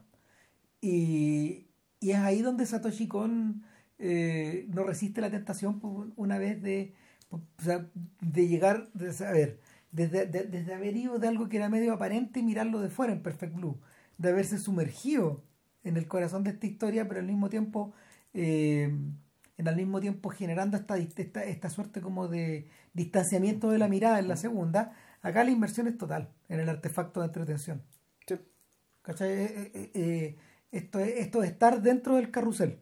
Entonces, y la película en sí es un carrusel porque no dejan de sucederle Exacto. nunca cosas a estos personajes. y les pasan cosas, y les pasan Y donde además son personajes que cada uno tiene una historia propia, que de una u otra manera reaparece a lo largo de su peregrinación, porque en el fondo ellos están es como si estuvieran peregrinando. ¿Por qué? Porque te encuentran la boba y tienen que empezar a recorrer Tokio para buscar a los padres, tienen que volverla. Claro, ahora, lo, el, lo, el Tokio que uno ve, y eso, eso es muy bonito en la película, el Tokio que uno ve no es el Tokio de Godzilla, no es el Tokio de Kurosawa, no es el Tokio, incluso no es el Tokio de Chris Marker. No. No, pues estos son los slums, esta weá, este, este, este, y está muy bien animado.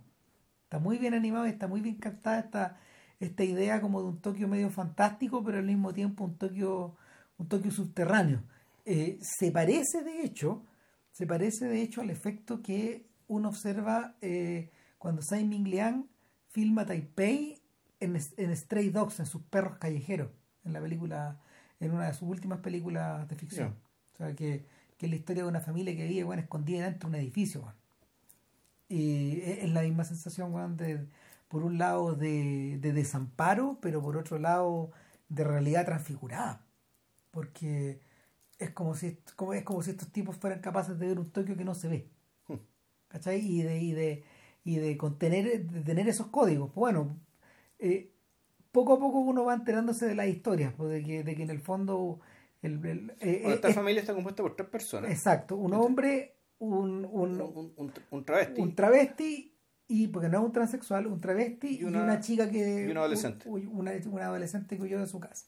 Entonces va, uno se va enterando de las distintas historias de estos personajes, que son todas, son todas muy dramáticas, pero lo, eh, con el aderezo de que la historia del papá de este, entre comillas de esta mm. historia va a una mentira es trucha pues, sí, es trucha bueno incluso él a su, a su propia familia no puede resistir la tentación de ficcionar de ficcionarse weón. no el, tema es otro el tema es que y ocultarse. Claro si en el fondo es el, tipo vive en una vergüenza absoluta es una vergüenza tan grande que ni siquiera a esta gente de la calle que está igual de cagada que él o más le puede contar la, verdad. la verdad. Claro. Entonces el Ahora, ninguno le cuenta su vida al otro. Lo, la vamos jalonando en, uno, en unos flashbacks que son súper económicos. Están hechos de una manera muy mecánica, muy, muy, muy bonita, como un relojito. Como un relojito que va dando vueltas y vueltas y vueltas y que marca la hora justo. y, en ese sentido me cuesta pensar que, que Con no haya, no, haya, no, haya, no haya diseñado esto como si, como si estuviera como diseñando un cuadro, una especie de miniatura, finalmente, que se va agrandando. Ahora, en último término, lo que el espectador obtiene, lo que el espectador obtiene de ello, eh, básicamente son, básicamente entretención. O sea, no, no, hay, no hay una, no hay una gran disquisición filosófica por detrás. No.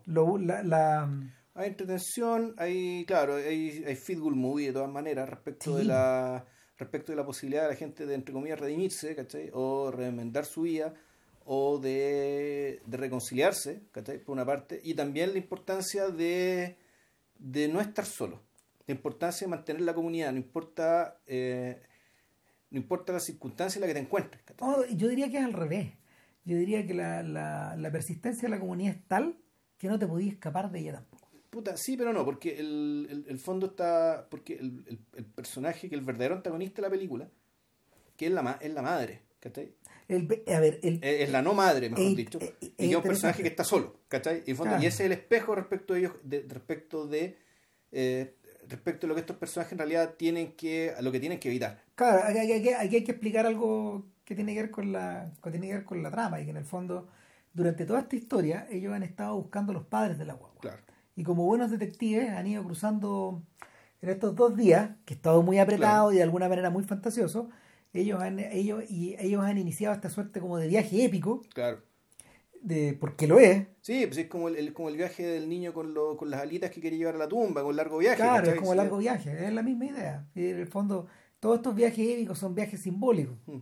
Eh, eh, ellos han ido cruzando Tokio con la misión de volver devolver esta huevo a sus padres. esta a sus padres. Y retarlos por haberlo abandonado. Y a, unos, y a unos padres que probablemente están en la misma situación que ellos. Claro.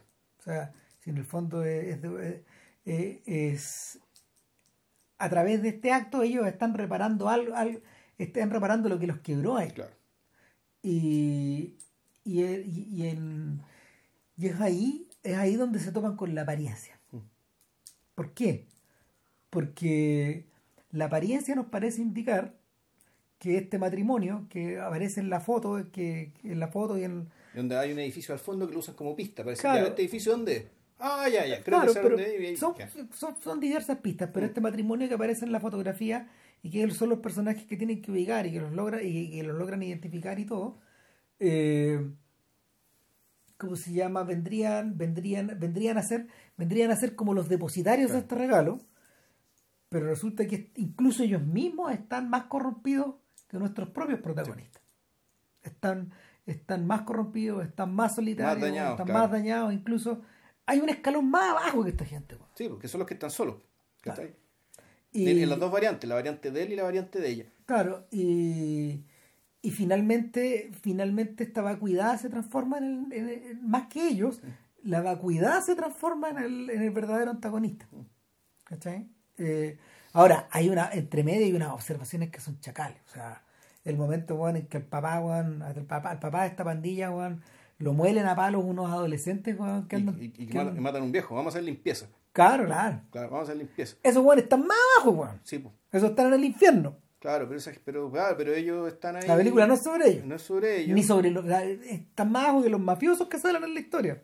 Sí, no, claro, realmente la, la basura humana son eso, y son burguesitos ¿cachai? que van ahí, que van al cine, ¿cachai? que estudian en la universidad, o estudian en el colegio, weón, ¿cachai? y gente que después va a ocupar cargos weón, ¿cachai? en distintos niveles de la burocracia estatal o privada. Weón. Claro, claro. ¿Cachai? O sea, y y en, y en- en- en- en ese sentido, en ese sentido, Cohen hace una suerte de separación. Esta película, esta película no es sobre esa gente, es sobre este otro submundo. Pero ellos también, ellos también aparecen ahí. Claro. El, hay harta referencia, de hecho, a, y, y, en es, y, y es bastante realista esta idea de que durante este viaje épico, puta, esto, esta gente que es invisible, eh, normalmente, Claro. se hace visible en la ciudad.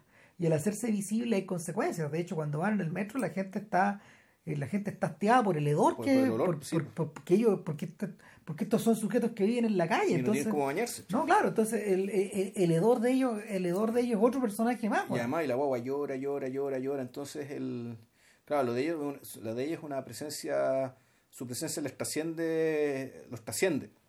Claro. Los trasciende y perturba, ¿cachai? Y pe- perturba el funcionamiento de la ciudad. Bueno, estos personajes entre medio se encuentran con, eh, se encuentran con unos mafiosos. ¿cachai? A los cuales ayudan y se portan muy bien, pero resulta que el padre encuentra al tipo al cual le debía plata, claro. Y, y- y ahí empieza el topsy turvy claro, exacto. Que, que, que volvemos a la idea del carrusel, digamos, de, de- de- estas conexiones invisibles que hacen que bajo estas circunstancias extraordinarias todo, se, todo esté relacionado con todo. Claro, exacto. Claro. Ahora, eh, eso colabora a que la película sea vertiginosa, que sea muy divertida de ver y que, y que, y que esencialmente eh, en esa dimensión también hay una dimensión de exageración, de, Sí. de desborde y de ridículo. Hay una cosa que exagerada, pero no ridícula, pero que exagerada, que tú el cuando después de que se produce una balacera en que mata- tratan de matar a uno de los mafiosos, un sicario latinoamericano, que se lleva como de rehén a la, a la, a la niña, a la joven. que, habla- que hablan como en, como argentino. Sí, o sea, el doblaje es argentino, pero el personaje por, la, por los rostros que se da la impresión que más bien son, son centroamericanos. Ah, no, pero tú lo viste en inglés o lo viste en japonés. No es japonés. En japonés, claro, pero esos, pero esos personajes que hablan son, son, son latinos, latinos, latinos. Sí, pero el doblaje argentino. O sea, el- la, la, la persona que habló en español, que, que- hizo el la voz en española para la versión japonesa, claramente tenía acento argentino, sobre todo la, la mujer. ¿cachai? Claro. pero por el, por el tipo físico. Eh, son, eh, y el tipo físico del sicario también, ¿cachai? son más bien de Centroamérica, pues somos Claro. morenos. En fin. Y ahí lo que ocurre es que el personaje de esta mujer, sin saber japonés, y el personaje de la otra chiquilla, sin saber hablar nada español, y ninguno de los dos sabiendo inglés, ¿Se entiende? sin embargo logran entenderse.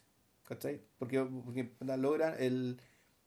Porque se comunican en un plano tan básico, ¿cachai? más que básico, tan, tan relacionado en lo más- con lo más rotundo de la vida, como ya sea con los afectos, ya sea con la fragilidad de una guagua, ya sea con lo que realmente es importante e imprescindible ¿cachai? para poder vivir, que sin embargo estos dos personajes. Eh, se, se entienden y para el y para la, para la adolescente de esta película, que es una, que una adolescente rebelde, muy dañada, con una tremenda vergüenza, una tremenda culpa, el- esta escena es una, es una especie de terapia.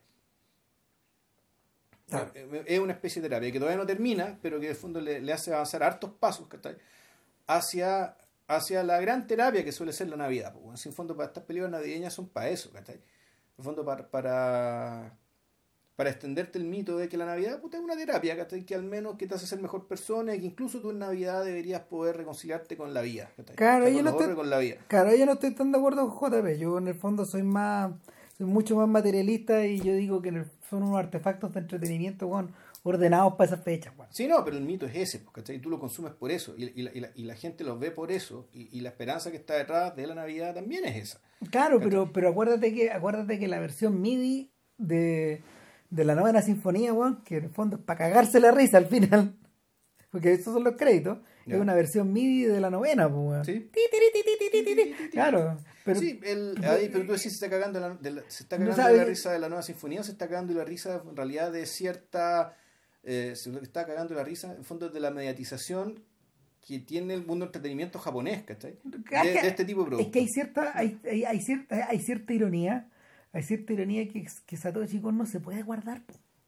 ¿cachai? Y, y que forma parte también de la belleza de su historia. O sea, pero eso yo creo que igual es, es un, es un- que eso está calculado para que sea un aderezo y para que sea algo al fondo para no traicionarse a sí mismo, pero en el grueso, en el grueso de la película es para eso y por eso es que la película tuvo el éxito que tuvo. O sea, eh, eh, eh, el, para mí es como eh, eh, aprovechando, aprovechando esta idea de que, de, de que, de que hay una beta hitchcockiana evidente en Satoshi Kon, este es el equivalente de la ventana indiscreta. Es decir, de una película, de una película muy pequeña, donde, donde ocurren muchas aventuras, ¿de acuerdo? Recuerda que en la ventana indiscreta, eh, en la ventana indiscreta, parte de la ficción pasaba por esta interrelación, este, esta interrelación en, eh, inevitable que existe al interior de una comunidad cerrada Sí. también. Sí, sí. ¿cachai? Y es una historia de género, al punto, pero, pero, pero es una historia, es una historia de género que donde, donde, donde, donde las cartas están invertidas de tal forma que el personaje de Grace Kelly, por ejemplo, eh, en algún momento se sale de la película y agarra para el a James Stewart. Ya, pues bueno, ¿qué, qué vamos a ver hoy día? Ver. Y, y- y- ahí le dice, no, si en el episodio de hoy, ¿cachai? O sea, el, la propia Kelly eh, juega con esta idea de, de- de cierta distancia irónica también. Y te saca de la película. Durante un rato cuando, cuando vamos observando estos personajes en sus respectivas vidas. Entonces, eh, hay algo de la construcción artificial de este mundo que, que a este weón le resulta extremadamente placentero. Y yo creo que eso se traspasa a la película. Esa idea del goce, de disfrutar contando una historia de, este forma, de esta forma. Sobre todo en una época en que cuesta más que la cresta esta- armar historias de esta, de esta forma. Es imposible. La gente ya no tiene esa inocencia para tragársela. No, no es posible, no es posible, tenéis que recurrir a otras estructuras, ¿cachai? Si no, por ejemplo, ver, alguien sí, como el- Nolan no, no haría las cosas que hace. Sí, pero, bueno, pero al mismo tiempo, la. O sea, la inocencia para regárselas, ¿cachai? Claro, necesita productos más elaborados, pero el resultado. Y, y A veces la- es peor, pues, weón. No, la- no, perdón, la necesidad, pero la necesidad básica es la misma. No, sí es la misma, es, la, misma, es pero siempre la misma. Y tú respondes a ella. Claro, en el fondo es lo que sabemos. Tú dais siempre lo mismo, pero lo disfrazáis un poco para que parezca que es distinto. claro, pero, Porque pero, la gente siempre quiere lo mismo. pero lo que voy es que un, es, que- es que un, un artefacto tan artificial como este es extremadamente difícil de armar. Este- Esto es otro nivel. A eso voy. Que, que el- y eso, eso es lo que pasaba con Hitchcock. Hitchcock dijo, o sea, a la hora de hacer la ventana indiscreta dijo, ya, la voy a hacer, weón, pero de una forma que nadie puede hacerla de nuevo. No, mi, mi artefacto de entretención es perfecto. Es un reloj suizo. Nadie puede hacer una weá mejor que esta. Y no, pues no se puede hacer. Pues. No, agotaste la weá. Pues. En el caso de Hitchcock, eh, en el caso de Hitchcock el- la, la barría es más grande todavía, la jugada es más grande porque el weón agotó el género. No podía hacer eso sin pensar en lo otro. Chao. Entonces el, el hoy Sí, día- pero este buen agotó el género con esto. o sea, yo- No. no, yo creo que no, pero, No. pero es un filme extraordinario. O sea, eh, no sé. Eh, yo creo, yo te diría que, yo te diría que los a ver, las películas de Ghibli, desde ahí para adelante, desde esa fecha para adelante, son mucho más interesantes en términos temáticos, en, en ¿cómo se llama? En, en, en, en términos en, términos técnicos, en términos artísticos, pero no ninguna está tan bien contada como esta. No hay ninguna que sea, no hay ninguna que posea este nivel de dinamismo como de, de por sí. como solo artefactos de entretención. Ninguna. Todas, todas en el fondo discurren como no, discurren como operan en otros niveles, pero no necesitan, necesitan que inviertas algo de ti. Esta otra weá, esta weá se, se, se, desenvuelve sola, es como un huracán. En eso también, en eso también radican sus límites, finalmente. ¿Cachai? Porque, porque cuando uno piensa en Paprika, por ejemplo, Paprika ni cagando es así. No. Paprika te pone 25.000 obstáculos. Lo que uno obtiene al final de Paprika es mucho más, también por la misma razón pero la, la cantidad es, pero, pero, pero es como una es como una es como una carrera weón, de no sé una gincana gigantesca. Sí bueno ahí es que lástima que este señor no pudo terminar su obra pero viendo las tres esta película pareciera en casi incluso la película de otra persona. Sí yo no estoy tan de acuerdo para mí la conclusión lógica. Hacia allá va todo. ¿cuál? ¿Paprika? no. ¿Paprika? no la tercera. Ah no no no para mí para mí para mí para mí lo o sea, lo que, lo que sí uno observa, lo que sí uno observa es que la complejidad del dibujo, la complejidad del dibujo saltó a otro nivel y en otra dirección. Claro. Pero Paprika comparte, comparte parte de este estilo nuevo. No, es que Paprika, Paprika está al borde del hiperrealismo. Sí, El, en cambio, el, yo tengo la, impresión, yo le, yo le, llamaría hiperrealismo a lo que te muestra, a lo que te muestra eh, Tokyo Falls. Mm. Es realismo, es realismo. Claro. No, además, o sea, no, yo, yo, yo, para mí es una película artificial. Para, mí, para, mí, para, mí, para mí tiene esa grasa, digamos, de la artificialidad. En el caso de Paprika, lo que tú tenías es una es la versión es la versión aplicada de esta weá. Bueno, Paprika, por lo que por lo que yo leí ayer, digamos, tiene cierta conexión con una serie de la cual no vamos a hablar porque no hemos visto. Oh, me, me alcancé a con unos capítulos, pero no tuve tiempo. Que se llama Paranoid, Paranoid, Paranoid Agent. Agent. Claro. Y Paprika aparentemente tiene cierta continuidad con esto. No sé si en tema de continuidad temática o espíritu temática. Entiendo que temática no. O sea, solo por historia. Lo que, lo que yo sí tenía O sea, no es, que haya, no es que haya personajes, ¿cachai? O situaciones que deriven de la serie anterior. Lo que le había pasado a este man es que utilizó muchas ideas que tenía volando en la cabeza para poder hacer Paranoid Agent. Cosas, como cosas que le sobraban. Era material sobrante. Ya. Entonces, en eso... Eh, eh de alguna forma tenía una oferta también y, ahí es donde ahí es donde aprovechó a hacer la serie de la que dirigió dos capítulos ¿no? ya pero pues la serie era era concebida por él claro él es el mm. productor mm. y Paprika Paprika no es que tenga partidas falsas lo que pasa es que en el fondo trabaja sobre la idea sobre la base de distintas oclusiones hay cosas que no te cuentan hay cosas que se presumen, hay cosas que están escondidas y hay otras cosas que deliberadamente están borroneadas arriba. Entonces, eh, la película empieza tal como ocurre con eh, tal como ocurre con Perfect Blue y sobre todo tal como ocurre no no miento tal como ocurre con Millennium Actress em, empieza eh, empieza cuando el motor ya está en movimiento. Y, y, lo que vemos es que Paprika una, una, una chica una chica que se viste de rojo y que tiene el pelo rojo que tiene el pelo rojo rojo oscuro eh, está asistiendo a eh, está asistiendo a un personaje que es un oficial de policía nosotros no sabemos, está hablando con un tipo que tiene bigote, digamos. Está hablando con un sujeto. Que está de traje en, un, en medio de un espectáculo circense. Y le dan. es antes de eso. Eh, lo que pasa es que la. a ver al revés. Pues lo vamos a partir. La película empieza en el circo, tal como Lola Montes. Exacto.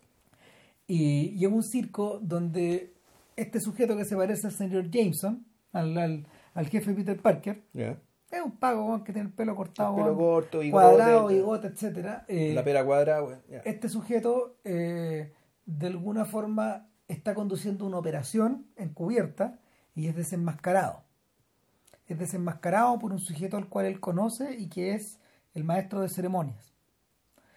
Y de ahí para adelante la película eh, se, o sea, perdón, la secuencia se desenvuelve como en un filme de acción. Es que en son varios filmes de acción. Pero, que, hacia allá voy, que con la lógica de un filme de acción, con la diferencia de que en cada corte tú vas teniendo un filme de acción distinto. Distinto. A veces lo ves como un superagente, a veces lo ves como Tarzán. O Después A sacan, veces lo sacaron, ves, un borreo a un tren. Claro, a veces lo ves, weón, puta, a veces lo ves, weón, como, como, como, como una especie de policía, weón, que está, que está luchando contra elementos fantásticos, etcétera. Y luego hay un corte, Y una escena en un pasillo. claro, Y un cuerpo flotando, vamos. Que, pare- que flotando en el momento en que está recibiendo un balazo. claro. Y es el momento al cual vamos a volver toda la Claro, sea, no vemos el rostro de este señor. Claramente, esto es un sueño. claro. Todo se fue a la chucha, esto es un sueño. Corte. Este, este señor está en una habitación, el- nuestro, poli, nuestro poli está en una habitación con Paprika. Exacto. Y Paprika, le da y Paprika le va mostrando en una pantalla de computador todo lo que acabamos de ver. Y uno dice, ah, Inception. Claro. Antes de Inception. Claro, o sea, en el fondo, esta es una máquina que es la. ¿Cómo se llama? D-Mini, algo así. Sí. La de, mi- sí, de Mini. D-Mini, claro, la- la- este, este, peque- este pequeño adminículo que en el fondo te permite penetrar en los sueños Claro. y observar los sueños Exacto. en tiempo real. Eh, y que Paprika lo utiliza aparentemente para hacer terapia con, una, per- con las personas. Ahora, primero que nada te dicen quién chucha es Paprika. No te dicen por qué diablos está ahí. ¿Y por qué el Paco está con ella? ¿Y ¿Qué el relación Paco tienen? está con ella? ¿Qué relación tienen? ¿Cuántos capítulos antes tiene esta Exacto. teleserie? Eso es lo que, Claro. Eh, Y, y el, yo me he topado con mangas que son así antes, anteriores. Eh, probablemente, probablemente los momentos más exigentes de Evangelion pasan por eso. Sí. ¿cachai? Eh, donde, donde finalmente, donde finalmente el, el descolocamiento weón, es parte weón, del acto artístico. Entonces, eh, esto se vuelve un modus operandi en la película, permanente. Entonces uno va, uno va, eh, una de las, a ver, como, como Paprika, como Tokyo Godfathers fue una explosión, Paprika fue distribuida mundialmente también Ya. y generó críticas de todos lados. O sea, no sé, la, mm, la comentarista del New York Times, por ejemplo, decía que eh, las secuencias oníricas eran extraordinarias, pero que en muchos casos eh, lo eran tanto que oscurecían la narración de, la, de esta historia y uno tenía que irla uno tenía que ir reconstruyendo el, el rompecabezas en retrospectiva permanentemente. Eso es verdad. Ahora, yo no creo que sea una película incomprensible. No, no lo es. Y su premisa es menos incomprensible todavía. ¿Qué pasa? Eh, con- em, a ver, lo que está haciendo Paprika con el Paco es ilegal. Primero que nada. Eso no es el uso que le quieren dar a la- al aparato. En segundo lugar, eh, en segundo lugar, este aparato está siendo desarrollado por una corporación y fue inventado por un sujeto que es un obeso mórbido Claro. gigante, un- un- uno de estos personajes que son uno de estos personajes caricaturescos que, que- que están puestos en general en, en las películas en las películas japonesas para el comic relief, Claro. pero que acá sirve para eso, pero no. Pero que además es el genio que creó esta cuestión. Él es el creador de esta weá, claro, y que, y que está, tiene a su lado a una especie de jefe. claro, y tiene a su lado a una colega que es Atsuka. Claro. Y Atsuka eh, es una mujer extremadamente seria, extremadamente lacónica, orientada a, a su trabajo y, y que mm, y que tiene y que tiene y, que- y que es, y que es de alguna forma un poco acosada por un colega un sujeto de buena pinta Claro. que anda dando vueltas ahí que que, mm, que tiene que ver con la seguridad Aparentemente. Y, y, encima de todo ello está el, el- el presidente de la corporación, claro que es como el profesor X que es un personaje que anda en silla de ruedas y que es un personaje que te lo muestran eh, como si no tuviera vida, como si no hubiera vitalidad dentro de su cuerpo. Es como el señor Burns, que está ahí. Claro, eh, sí. ya que, no, está- que no, no tiene fuerza, no tiene haberse chupado por algo, ¿cachai? que no sé si se llama la ambición o la- a todo lo que tuvo que renunciar para, para llegar donde, donde, donde, Claro, donde eso no está. Pero- explicado. Pero un personaje que tiene, tiene esa impronta visual. Claro. Ahora, eh, lo que lo que ocurre acá es que hay una, o sea, la película la película parte ya cuando hay una discusión en torno a eh, en torno al uso que se le va a dar a la- al aparato, A este, a este invento, claro. claro. Eh, y el, el director de la investigación, el profesor, es un sujeto que, que confía a ciegas en el uso de este aparato con medios o sea, con medios terapéuticos. Claro. Entonces, eh, esto la película de hecho no lo explica, pero da la sensación de que el profesor contacta a Paprika. Ya. ¿ok? En, en los capítulos que no nos muestran, de que el profesor contacta a Paprika y que él ha enviado a Paprika a, a sus misiones. Lo otro que no nos explican y que de, de poco se revela es que el personaje de Atsuka está escindido Sí, pues. y que ella es Paprika. Ella es paprika. Claro. Es como en el fondo, es como si en el fondo este fuera una superheroína que no le presta atención a su alter ego. Se eh, conduce como tal. Sí, pues en el fondo es Clark Kent, pero la diferencia de que ella es una superheroína del mundo onírico. Claro. Y tiene esta nueva identidad, tiene esta otra apariencia, tiene otra función y tiene todo un display, como, eh, como por ejemplo tiene este bar donde se junta con el Paco. Claro, que en el fondo es una interesante, es una dirección web. Claro. En la película dicen qué interesante que el mundo de los sueños y el mundo del internet sean tan inmersivos que no parezcan reales Mm, o que parezcan la misma cosa. Exacto. Claro. Está- no está tan equivocado. Eh, no. Y, y el estamos hablando de 2006, al comienzo de Facebook esto, ¿no? Sí. Ni siquiera. Al comienzo de las redes sociales como hoy las conocemos. Y, y nada, la, la, la, la- la tercera weá que no te explican, la tercera weá que no te explican, en el fondo es cómo se gesta la conspiración. Claro. Y la conspiración viene a ser eh, el, la, el- la película ya parte cuando tres de los paparatitos han sido robados Sí. y eh, están siendo utilizados por, las por, por, por algún sujeto, por, por un némesis, para, eh, para causar perturbaciones en los sueños de las personas. Y peor aún, para eh, unir los sueños de las distintas personas. Em, unirlos de tal manera de que permita, permitan crear una plataforma donde finalmente los sueños invadan la vida real y se conviertan en la misma cosa. Claro, entonces la, la primera víctima es precisamente el profesor, el líder del equipo, digamos, ¿cachai? de este- tanto del obeso como de la como de la profesora Atsuka, de la psicóloga, porque es la psicóloga Atsuka. Y, y, y efectivamente en algún momento dice, bueno, aquí hay un problema con, lo- con, la, con, con el subtitulado, ¿cachai? Pero no entiendo qué guay está hablando, ¿no? Claro, resulta que el personaje se está volviendo loco. ¿cachai? Y el personaje lo vuelve, lo vuelven loco, Ah. digamos, ¿cachai? A partir de, de esta máquina, digamos, fondo le Ah. interviene en la mente, con esta máquina lo vuelven loco y el personaje corre, rompe la ventana y queda suspendido en el aire. ¿cachai? Es un, un- un truco de, de montaje muy bonito. ¿cachai? El personaje corre, salta del edificio. No se va a morir, No claro. se va a morir, no, resulta que no, justo abajo había un árbol, digamos, que está en el hospital para la cagada, pero bueno, sobrevivió. Y después te muestran el sueño, y el sueño, el sueño te remite inmediatamente a dos escenas de películas que hemos comentado acá. Una es el desfile de fantasmas de Pompoco, de la guerra de los mapaches. Sí. Este, este, este, este gran parade, este gran desfile, ¿cachai? De el mundo que se está muriendo, del mundo que va a ser arrasado, ¿cachai? Cuando, cuando, cuando terminen de matar el último bosque. claro, el otro- la otra escena es la de la princesa Kaguya, los, los personajes de la luna, cuando, cuando descienden de la luna, en esta, en esta, es la misma procesión. Sí, no, y también, y la hora, la hora, la hora que estaba pensando, estaba pensando en Kanguy, estaba pensando en, en, la, en el segundo Ghost in the Shell. Ah, sí, perfecto. El- En el, el, el parade Sí. ¿cachai? que está en esta ciudad, en, en, en, en esta, en esta ciudad, que no me acuerdo cuál era, que ya era en China, esto no era en Japón. Pero son como, son como procesiones sintoístas, es Sí. una cosa así, donde en el fondo, eh, el, en el, por lo menos en, los- el- el- en- en- en estos dioses que venían de la luna, efectivamente, cada uno de estos personajes son dioses. ¿Qué es lo que hay acá?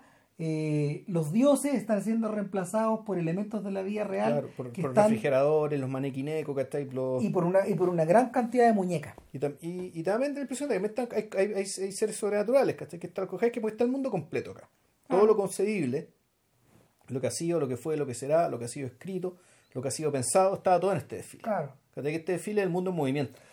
Originalmente piensan que es el sueño del profesor, luego conjeturan que es el sueño del ayudante de, del creador de la máquina, y finalmente se dan cuenta de que todos esos sueños eran habitados weón, por la presencia de este otro, de este Claro. otro ominoso.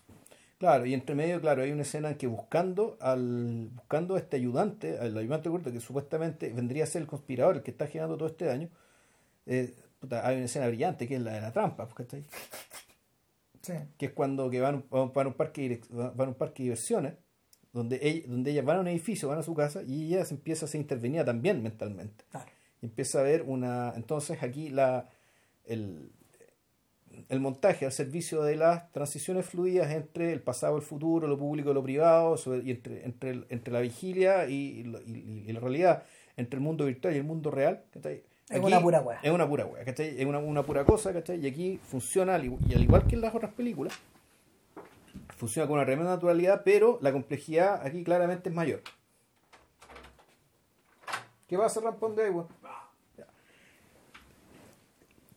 El, la,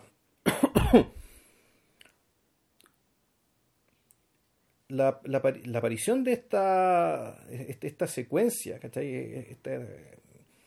esta, esta secuencia de pistas falsas, en el fondo, la, la aparición de personajes que están siendo dañados ¿cachai? por una parte y sobre el cual recaen las sospechas de respecto de respecto de quién está generando esto, naturalmente que le da a la película cierto cierto tono de thriller, digamos, ¿cachai? y lo que y algo que muy propio un buen thriller, es que tú no sabéis cuándo se te arma la película. O sea, cuánto tiene que pasar para que efectivamente la película muestre todas sus cartas. Y aquí, claro, como, y como los buenos thrillers, ¿cachai? La, lo que termina ocurriendo es que el, se termina develando que en el fondo el- lo que hay hay una intervención que viene desde arriba. Claro. que viene desde arriba. Decimos que chucha, no, mejor que no. Puta, Está un poco lo mismo. o sea, sí, eh, sí es interesante, me acordé de Harry Potter aquí, donde, donde la cuestión Sí. se funciona igual, donde el, donde un personaje que viene de arriba, en el fondo lo que termina haciendo es que compra el cuerpo.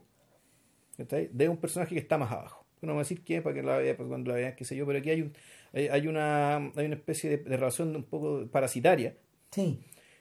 Y al mismo tiempo capitalista, es decir, donde eh, de, de una transacción de un cuerpo, donde alguien vende su cuerpo y así se lo dice, digamos, Pero, y- pero que es permitida precisamente porque en los sueños todo es posible. Claro. Sea, y y una, de la, una de las cosas inquietantes de la película, en el fondo, es, de- es la, es la persistente idea de la, de la eventual monetización de los sueños. Exacto. Interesante también que el, el motivo que mueve al, al- al gran antagonista de esta historia es, la, es, es el deseo de defender los sueños a todo costo. Porque eso es lo que quiere este huevón. Ya. O sea, lo, lo- lo dice en algún discurso de la historia y, y- y suena como a discurso. Finalmente está, está, está plantado de esa manera. Cuando el weón- es como estos discursos cuando el de los malos de los superhéroes, cuando los weones Claro. igual del malo de Bond. Tiene que, tiene que, tiene que justificarse. Claro, pero, pero este lugar común está muy bien usado acá para explicar que donde el weón dice, bueno, no soporto la idea de que la tecnología se meta en el último lugar de libertad donde el ser humano puede ser lo que quiera. Y sin embargo, esa, esa, esa, ese discurso que suena súper idealista está pronunciado por el malo, pues. Sí, claro. Ahora, el, el- en la medida de que la, por conocimiento, pues, por, por el avance científico, digamos, que efectivamente que logra traducir aquello que era genuinamente humano ¿cachai? en fenómenos, en fenómenos químicos y en fenómenos físicos, ¿cachai? esta cuestión va a ser inevitable. Claro. Y en la medida que estos fenómenos físicos ¿cachai? puedan ser manipulables, alterables por tecnologías que puedan operar a ese nivel, claramente esto va a pasar. Y, es, y, es una, y es una posibilidad más o menos real de que al futuro, respecto de que el de que van a saber mover, eh, jalar nuestras teclas para que deseemos, pensemos, queramos, digamos, ¿cachai? ya incluso a ese nivel. Ya ni siquiera porque ya quiero comprarte un auto porque me muestra una mina rica arriba del auto, digamos que está no, ahora van a recurrir a cosas más, más, más esenciales, más directas, no sean más sutiles, que sí, más directas, que respecto de ya, bueno, pero ¿qué es lo que te hace desear lo que deseas? ¿cachai? Entonces, claro, puta, bueno, te van a intervenir químicamente, que de alguna otra manera, ¿cachai? o físicamente, o ando a saber. Y la película ya como que responde respecto a esa posibilidad, es decir, traducir aquello que era genuinamente humano ¿cachai? a un fenómeno físico, a, a fenómenos materiales ¿cachai? que pueden ser descifrados en ese nivel ¿cachai? por tecnología generada por las mismas personas. responde, responde a una idea de, más que de posibilidad, de inevitabilidad. Claro. Y, y, y bueno, y también ahí, también ahí, eh, también ahí cabría agregar otra cosa, que en el fondo tiene que ver con esta idea de que si bien en, en- en todas las películas que hemos comentado de Con hay una relación muy, muy persistente, muy consistente entre la ilusión que provoca el transcurrir del relato y la distancia que como audiencia tenemos ante esa ante ese estímulo. Es permanente esa relación, weón. Este weón es muy consciente de eso y lo hace evidente en todas las películas. Hasta el punto de que, bueno, en algún momento, no sé, pues cuando el Paco está mirando a qué cine entra, porque él tiene un rollo con el cine, puta, mira por un lado y está Tokyo Godfathers, pues, Sí, weón, pues. en uno de los teatros, ¿cachai? Sí, bueno, el, es que, bueno, ahí hay otra de las cosas que es fascinante es que él, él cuenta, él resume, él resume en muy pocos minutos, como una historia literal de esta película, buena parte de lo que en el fondo te contó con Millennial, Actress, ¿cachai? Pero de la perspectiva del Paco. En el Claro. fondo, que es su historia como realizador, de su historia como amante de cine y su historia como un posible, un posible director de cine, ¿cachai? En relación con un otro, ¿cachai? En relación con una proyección de él, con una sombra de él, ¿cachai? Que vendría a ser un amigo, ¿cachai? Eh, y esa sombra, esa presencia, lo, lo- es una sombra que lo está atormentando permanentemente y que él la transfigura como si fuera un asesinato. Y esa historia está contada, es una historia lateral, una historia que, que, que tomará cinco minutos la película y sin embargo está contada con una belleza, con una tristeza, ¿cachai? una tragedia tan grande. Que ah, eso, eso es lo que me gusta de Paprika, que Paprika el, re- realmente te logra tirar harto- logra tirar hartas ramas ¿cachai? hacia distintos lados, ¿cachai? también en una hora veinte, una hora y media de película, ¿cachai? y que además te integra buena parte de lo que te mostró en las películas anteriores. el sí es como un punto de llegada y un punto de partida eh, ¿sabes que no, es- no es, ahora no es no es la, no es el único tipo de película Paprika no está sola eh, no está sola en ese mundo de, de anime poquito tiempo posterior está esta película de la niña que saltaba en el tiempo por ejemplo Ya. que esa que está, esa que está en Netflix, Está en Netflix, se puede ver claro entonces eh, Bueno, eh, tu nombre también, también es una película que, que ya, que efectivamente la realidad les quedó chica, weón. bueno Ponyo po, que también es de la misma época Sí, pero Ponyo, no, que Ponyo es distinta, porque el fondo Ponyo, que eso lo conversamos, Ponyo, Ponyo es un relato mitológico, ¿cachai? Sí. Desde la mirada de un niño pequeño, Sí, de una verdad. mirada de 5 años, ¿cachai? Entonces, en sentido, no es una película compleja, al revés, es una película muy simple, Sí. es realmente muy Sí, simple. en realidad, en realidad la película de Ghibli a la que habría que hacer referencia, aparte de un poco, pero esa que esa tal, hay unos recursos que están aludidos, pero en realidad es, Pero como tú, Marnie en tiene cierta complejidad. Sí, no, sí. Yo, yo estoy pensando en el viento se levanta, Ya. que tiene una, que tiene una relación con la realidad y con la fantasía y con lo fantástico que, Sí. que, que está- está No, súper- Marnie también. es súper Ojo, ¿tú- masajeada. ¿Tú la viste? No, esa no la he visto. No, puta, puta vela, weón. Claro. Entonces, nada, el uno, uno, a ver, uno de los, a ver, uno de los potenciales obstáculos que, que uno se encuentra permanentemente con Paprika, Paprika, es la, es la sensación de, es la sensación de que la película a ratos te está, te está, te está echando para afuera. ¿Cachai? Por, por, porque presume un montón de cosas que tenéis que ir como Sí. mirando, averiguando, eh, dando por sentada. Eh, en el fondo, claro, es la, es la falta de información, por Claro. una parte, y, y la por otra es la desmesura, weón. claro, Eso es una cuestión que también es. es- no es que te eche, no es que, no es que te eche para afuera, pero te, te anonada. es agobiante. Es agobiante. O sea, llega un momento, llega un momento en que, interesante, Paprika es la única de estas películas que, que de verdad pareciera. eh, a ver, todos, todos estos filmes, todos estos filmes tienen cierto grado de, de claustrofobia, ¿Mm? independiente de los espacios que ocupen.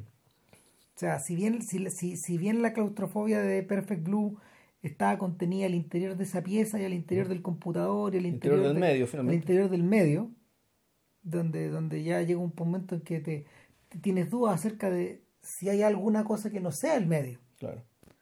Eh, en Millennium Actress esa inmersión era total, eh, no solo porque el corazón de la historia transcurre en una pieza que se transfigura en el mundo, Claro.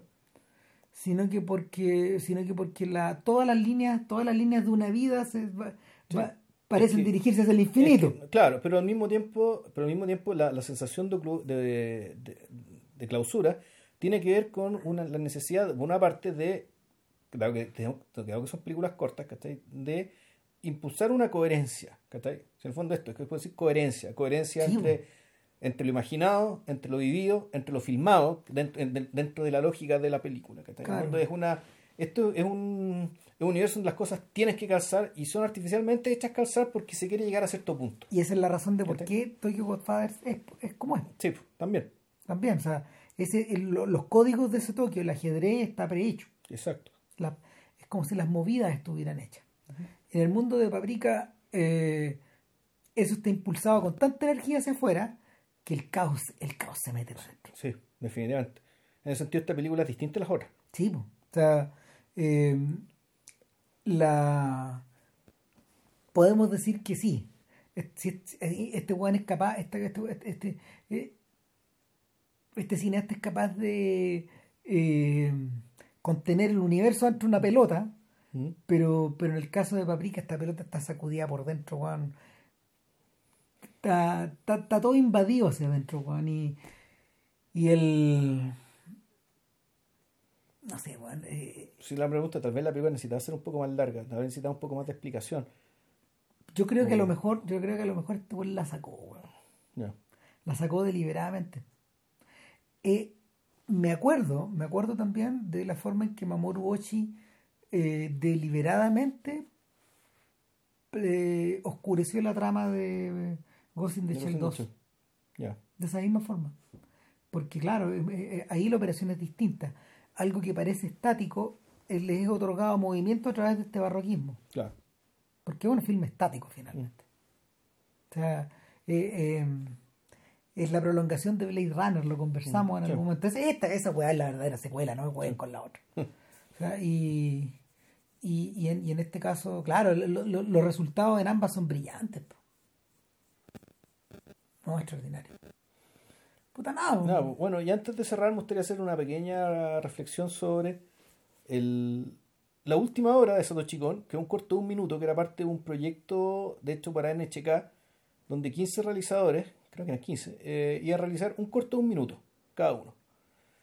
Y por lo que se escuchó por ahí, efectivamente, como cuando pasa con estas cosas, son películas súper. eh, este tipo de creaciones son, son bien irregulares, porque usted puede llegar cada weá, que en un minuto hay gente que hace un chiste, o que cuenta una anécdota que no, no logra desarrollar bien, ¿cachai? Porque el tiempo es demasiado corto.